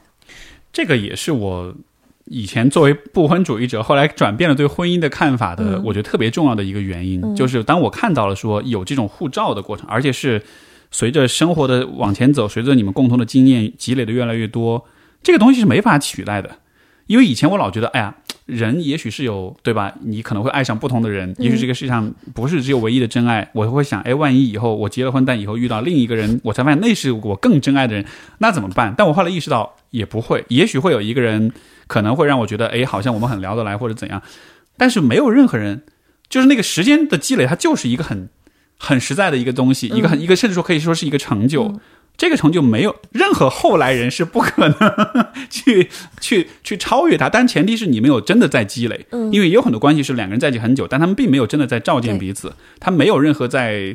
这种自我认知上的这种这种相互的这种累加的这个过程。这个时候来一个新人，那可能很容易就跟着就走了，对吧？但是像我们这种我们俩的这种深度的这种碰撞，碰撞到最后，你会觉得这个世界上真的只有这个人是最了解你的，嗯，只有你们俩是彼此最好的镜子。这种时候，我觉得你都不说婚姻了，就算没有婚姻这个概念、这个这个机制的存在，我都觉得我应该发明出某种说法，就就是就是我们俩了，没有别人了。对，我觉得就是可能这个他是那个人的那个人是存在的，但是他是一半儿一半儿吧。我觉得你跟 C 总碰到的时候，他肯定有一半儿是你们俩肯定是合适的，不能说完全就是任何人都可以跟我开启这样的一段婚姻关系。对但是后面的一半儿是你们相处出来的，没错就是两个人的步调和愿意往里面投入的心完全一致，这样就是你照我，我照你，你照我，我照你。是的然后呢，到今天他你去，当你达到心中确信他就是 the one 的那一刻，他就是一这一半儿加那一半儿，就是从从刚才合适的那一半儿已经开始，两个人共同创造出了一个新的产品。是的，嗯，我我我个人是觉得是这样的。所以每当说到，比如说像真爱啊，嗯像这种完美的灵魂伴侣这样的一些话的时候，我都会有一点点的疑惑感，就觉得我不太喜欢这种好像会假设。存在这么一个 the one 的这这样一个说法，就因为就像你所说的，这当中包含了很多的努力，很多的尝试。如果你把这些都归因于是这是因为他是那个对的人的话，就好像是有点把我们在这个关系里的那种付出，所有的辛劳，所有的矛盾、争吵，所有这些努力全部都抹杀掉，就好像人是没有自主性的，人只能。碰运气就像是买彩票一样，你撞见一个合适的，然后你走运了，然后你自己好像 啥也没做的感觉。对，我觉得就是其实 the one 肯定是存在，以及什么所谓的这个这个人就是为我量身定造，这些都存在，那是因为他真的就是为你量身定造，是你们俩自己一起造的呀。是，就是确实是你自己打造的，所以你越到后面，你们俩越会是觉得对方是完完全全量身定造。只要一开始的时候材料和呃时机对了就可以了。是的，而这个当中也包含一种我们要允许自己被对方改变。嗯，我觉得这件事情比如说以前这对我来说其实也是一个挺挑战的议题。嗯我有很心高气傲的一部分，我会觉得我干嘛要为任何人改变我自己？但后来就发现，你真的得允许，因为这种改变不一定是丧失，或者说它会让你失去一些东西，但同时它也会给你带来一些你曾经没有得到的或者前所未有的一些东西。这个这个在今天这种大家自我意识很强的时代，我觉得我们说的这种臣服也好，这种接受也好，有点有点反直觉。但是你要问我，对吧？这一切怎么能 work？我觉得这个是必不可少的一个部分嗯，对，而且我觉得人就是对自己的作品特别得意吧，所以我给大家撒点狗粮啊。啊。这 个 Steve 跟 C 总分别跟我说过 对方有多好，就是就是知道好，但是不知道有这么好的那种夸奖，你知道吗？我就是我作为一个单身狗，狗粮被撒了满脸，但是我完全能感受到他们彼此说的时候的那种感觉，就是说，当你真的。愿意去看到这个人身上所有的东西的时候，看到的那个程度跟普通人看到的是很不一样的。嗯，是好，感谢感谢帮我们案例，绝对不是托儿。真的，真的，真的嗯是你完全能够感，就是感同身受到他对于这一段，你们俩对于这一段关系，其实有很多我也没料到是这样的那种成分在里边儿。然后我很理解这种我也没料到，因为本来就是一个互相发现之旅。是是，哎，我觉得今天聊很多，然后其实呃怎么说呢？我觉得到最后会有一个感受，就是我觉得你在你的分享，包括你做的事情，其实是在帮大家去，像是在某种程度上是更好的去欣赏人生或者这个世界，嗯，而这个过程也能让我们看到更多的细节，从而。就算这个世界有很多不可改变的东西，但是你看得更细了，就像读一本书一样，哪怕这本书它不是你所有的观点都同意，但是你可以看到更多，然后这个这个过程本身，我觉得还是感觉还是蛮还是蛮好的，所以，所以希望 Steve 以后也多给我们撒撒狗粮。其实我我真的很想说，就是说撒狗粮这件事情，只要撒的对，就不要撒腻歪的部分，只是要撒一些感触、感感受的部分，它非常的重要。就我像我这种单身狗，还是很需要看到成功了的案例，就是可能性。这个其实和你这个和其实和你前面讲到的，就是你自己的人生故事，比如说从小地方走出来也好，或者是家庭会不会庭，对其他人产生对，就是这些故事都是去 inspire 别人，去启示、启发别人。对，而且可能当事人没有意识到，其实这个启发的力量很强大。我觉得就是像你要看到有一个爱情它真正存在的样本，它是我的 role model。我觉得就是我身边必须要存在这样的朋友，我才会相信。啊、爱情是真实存在的，以及爱情在婚姻的这个实体中仍然可以存在。就是你必须要看到幸福是什么样子的，没错，哪怕你看到说这些幸福里面有各种各样的柴米油盐酱醋茶的这些实际的小的这些摩擦，这反而让这件事情变得更加真实。是的，是的。我觉得反过来说也是，呃，我当我看到你的故事，我觉得也是一样，嗯你也展现了一个在一个真正的幸福跟有关怀的一个家庭，包括一个学校的环境里面、嗯生长出来的人可能会是什么样的，以及这种道路、这种方式为什么是值得的。因为我觉得这样的对比在放在当下，你因为你知道这种，你像我们同行都很怕做青少年的这种心理方面的工作，因为太难了，因为现在其实。各方面问题太多太多了，所以很难很难看到那种很很正向、很积极的案例。所以这些故事其实都是一种对大家的一种宽慰跟鼓励吧。所以请大家多讲自己的故事。好的，今儿咱们聊了两个多小时，那就差不多。有一些话题还没聊到，但是我们就以后再约约下回。没问题。大家今天听完了这个对 Melody 对我们的讨论有什么问题啊？也欢迎大家对吧评论区分享你的看法，嗯互动聊一聊。我会出没在评论区。对，好的，好的，好，那就感到这里，感谢 Melody 的分享，感谢大家的收听。邀请嗯好，下次再见，拜拜。嗯拜拜。